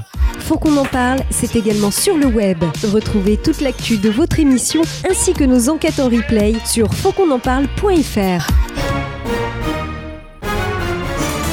Réagissez et commentez nos sujets d'actualité en rejoignant notre page Facebook Faut qu'on en parle. Faut qu'on en parle, c'est le talk show qui aborde des sujets qui vous concernent. Et eh bien pour cette dernière partie d'émission, Mylène, tu as fait un petit article sur un petit peu sur les conseils, les bons conseils pour, euh, pour partir tranquillement et sereinement cet été et oui, pour votre confort durant le trajet, il existe des conseils et des règles de sécurité simples à respecter, comme le fait de bien préparer son coffre ou encore vérifier la voiture et les niveaux de la voiture. En cas de forte chaleur, pour votre confort, pensez à prendre de l'eau en quantité suffisante. Évitez le plus possible les heures de forte chaleur et de pointe et optez pour des vêtements amples et légers. La chaleur fatigue, multipliez les pauses en stationnant si possible à l'ombre afin d'éviter une hausse de la température dans le véhicule. Des sites internet aujourd'hui vous permettent de préparer votre voyage au mieux, comme Bison Futé pour les conditions de circulation, pour vous aider à choisir votre itinéraire ou vous renseigner sur la météo. N'oubliez pas que chaque pays dispose de son propre code de la route. Quelques jours avant votre départ, n'oubliez pas de vous familiariser avec les coutumes locales. Nos experts de la route vous donnent quelques astuces, c'est tout de suite, il faut qu'on en parle. Merci Mylène pour ces petits tuyaux pour les quelques minutes qui nous restent euh, au niveau de l'émission. Donc on a parlé euh, tout à l'heure d'application, on peut peut-être en reparler très rapidement au passage. Faites, faites euh, Marine, une petite promo pour l'application Vinci Autoroute par exemple, puisqu'on parlait de conseils sympas. Vous donnez des petits conseils dessus? Des bah, conseils pour bien, bien préparer, bien partir? Vous avez effectivement des conseils pour bien vous préparer, bien partir. Donc notamment effectivement ce qu'on disait, c'est vérifier l'état du trafic pour savoir à quelle heure il est le plus propice de partir. Vous pouvez aussi voir où vous arrêtez donc avec les différentes aires. Voilà, on en hein. parlait effectivement, donc des aires ludiques. Effectivement, euh, vous avez une petite partie aussi sur cette application qui vous redonne les bons conseils de sécurité, à savoir effectivement bien dormir avant le départ, bien préparer son coffre, bien anticiper, prendre de l'eau, euh, vérifier la pression de ses pneus, donc en fait les, vérifications. Mais voilà, que hein. vérifier sur ma voiture avant de partir en vacances. Voilà, clairement. Exactement, toutes les donc pression des pneus. Hmm. Pression des pneus. Euh, C'est les conseils, il faut le rappeler aux gens, il faut que ça rentre dans la tête des gens, parce qu'il y en a beaucoup, on parlait tout à l'heure de, de les pneus, bien, bien vérifier l'arrimage de, bah, de chargement. Le chargement. Ouais, parce que des fois on voit des trucs euh, fous sur, sur, euh, sur les autoroutes ou sur les routes. Voilà, regardez qu'à l'intérieur de l'habitacle, il n'y ait pas de, de, choses qui peuvent devenir des projectiles, parce qu'on voit euh, pas mal de choses dans les, dans les, dans les habitacles. C'est regarder que son pare-brise est bien propre, ça paraît évident. Ah. Regarde, Ouais. Son père est bien propre. Regardez que ces feux euh, fonctionnent, parce que quand la nuit arrive, euh, voilà, c'est et surtout la pression des pneus. Ça paraît essentiel, mais il y a beaucoup de gens qui ne le font pas en fait. Hein qui, n'y pensent pas. C'est ça. C'est pour ça qu'on peut le, dire et, et il faut le faire et il faut pas le faire que euh, une fois dans l'année quand on part en vacances. Il faut le faire régulièrement. Hmm. Moi, je conseille euh, régulièrement, au moins une fois par mois, de regarder la pression de ses pneus. Mais souvent, il y a des gens qui négligent quand ils partent en vacances. Ils se disent bon, d'habitude, je fais des petits trajets, etc. Bon, là, ils oublient qu'ils peuvent faire un gros trajet, 600, 700, 800, 1000 km, et ils oublient des choses assez simples. on, parle du véhicule, mais de, de la voiture, mais aussi ne pas oublier la caravane et qui ne sort qu'une fois par an et dont, ah les, pneus, et, dont les pneus sont dans le garage et forcément de, ils voilà, sont usés, ils sont, froid, ils sont, usés, ils sont un peu déformés et du coup on a aussi euh, voilà c'est des risques sur la route. Et les premiers gestes à faire quand on rentre dans une voiture? Ah Forcément, s'attacher. C'est question ouverte, ça. Attacher là. Ah, la ceinture sécurité. non, mais on l'a dit, plus de 30% des gens. oui, mais ça fait. Bon, il faut, je crois qu'il faut le répéter encore. Et on a une, il faut, on a une idée reçue. En... On se dit, mais non, mais j'ai l'airbag. L'airbag me protège. Faux. Euh, L'airbag va protéger, parce qu'on a parlé d'énergie cinétique, c'est-à-dire qu'elle est liée à la vitesse. Le corps va se projeter dans l'habitacle l'airbag va vous protéger, va protéger le corps contre euh, l'habitacle. Et la ceinture va vous protéger pour éviter de sortir la voiture. Hmm. Et je peux vous garantir que... Projeter sur le pare-brise, quoi. à travers le pare-brise. Et voir projeter On a déjà vu des enfants derrière euh, qui sont projetés devant et... Euh, Alors bon, on va pas refaire... mais, si on pouvait mettre, parce que ça se, ça se mesure en, en mégajoules, si on pouvait mettre à place du compteur de vitesse, on pouvait mettre les mégajoules, c'est-à-dire se rendre compte que plus on va vite, plus l'énergie cinétique en mégajoule est importante, peut-être qu'on lèverait un peu, on lèverait le pied peut-être, ou d'autres indicateurs. Voilà. Hmm. Effectivement. Euh, parce qu'effectivement, aujourd'hui, ça nous paraît évident, mais c'est vrai qu'on prend il, y a 20 ou 30 ans, il y a 30 ans, il n'y avait pas de ceinture à l'arrière, par exemple. Aujourd'hui, ça paraît fou. Je pense que si on dit ça à des jeunes euh, qui ont 20 ans, c'est pas possible, il n'y a pas de ceinture. Et avant, c'était encore pire. Il y avait une airbag, c'était des vraies boîtes de conserve, clairement, les voitures. Donc là-dessus, il y a quand même de. Et, la ceinture est obligatoire dans les bus, je le dis. Euh, oui. c'est vrai. et, les gens la toujours pas. Hmm. Voilà. Et on a oublié de dire aussi, parce qu'on utilisait les rétroviseurs. On disait euh, par brise propre, mais les rétroviseurs également. On a beaucoup de choses qui arrivent de la droite, de la gauche, notamment dans le sud, il fait beau, beaucoup de motards qui prennent. Ben, J'ai dit 8%, je crois, des tués pour 0,3% du trafic. oui, on a, on a pas, pas peu d'accidents quand même, euh, comparé euh, VL seul, on l'a dit, voiture seule ou voiture contre voiture. Mais le motard, quand il, quand il chute, il a aucune protection. La protection, c'est son corps. Donc il faut qu'il soit le casque, euh, les vêtements de protection, les gants c'est obligatoire, mais c'est pas en short et pas en tongs. Hmm. Et une fois qu'on a bien vérifié tout ça, donc on peut partir. Et là, je pense qu'on l'a dit, On l'a dit, redit, la sécurité des routes en France. C'est respecter la vitesse et tout ce qui peut être dit comme, euh, comme message euh, aux abords des chantiers, aux abords des, des, des, interventions des uns et des autres. Il faut respecter la vitesse et être attentif à la circulation. Effectivement, concernant la vitesse, hein, quels sont les facteurs qui font que je dois adapter ma vitesse? On l'a dit, si on croise pendant des patrouilleurs, on suit bien les panneaux. Est-ce qu'il y a d'autres facteurs qui peuvent interférer? Le vent, par exemple, je sais pas. Est-ce que c'est un facteur qui doit Non, mais la pluie, je C'est pas parce qu'il y a écrit 130 km/h ou même 110 en cas de pluie qu'il faut absolument rouler à cette vitesse-là. Il y a des gens pour qui, bah, c'est écrit 130, il faut que je roule à 130. J'ai déjà entendu ça. Hein. Est-ce qu'il y a des facteurs sur la route qui font que, bah, du coup, vous devez euh, peut-être adapter votre. Oui, les conditions météo. On a parlé de, la pluie, mais c'est aussi le, le brouillard, ouais, bien sûr. le vent. Le vent, ça peut jouer. Des zones, euh, moi j'ai connu des zones du côté de l'Aude où. Euh, voilà, j'allais dire vers Perpignan et tout. il y a le vent là en travers. Faut réduire. Très bien. En fait, tout ce qui peut être, tout ce qui peut nuire à la bonne conduite. Donc c'est la météo, mais c'est les euh, c'est la chaussée, c'est les travaux, c'est. Euh, c'est pas parce qu'effectivement il n'y a pas de limitation à un endroit précis. Enfin, c'est écrit 130, même s'il y a un trou dans la chaussée. Enfin, je sais pas. Je trouve. C'est un facteur. On est conducteur d'un véhicule et donc on se doit d'être responsable. Hmm. C'est pas le véhicule qui conduit, c'est bien nous qui conduisons le véhicule. Et avec les conditions météo, est-ce que les postes doivent être plus en plus nombreuses S'il pleut, je sais pas, ça demande plus de concentration Ah, bonne question. Est-ce qu'on doit s'arrêter plus souvent ou, cette règle des deux heures euh, s'applique quoi qu'il arrive?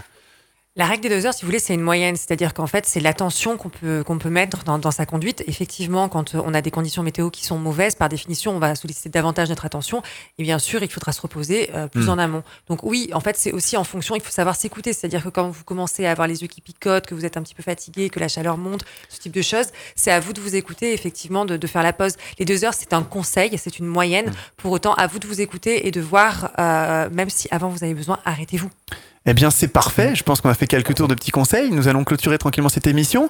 On va vous dire euh, tous au revoir. Marine, merci euh, d'être euh, venue. Merci à vous. Merci. Benoît Merci. Donc voilà, Marine et Benoît qui représentaient Vinci Autoroute ce soir, Escota.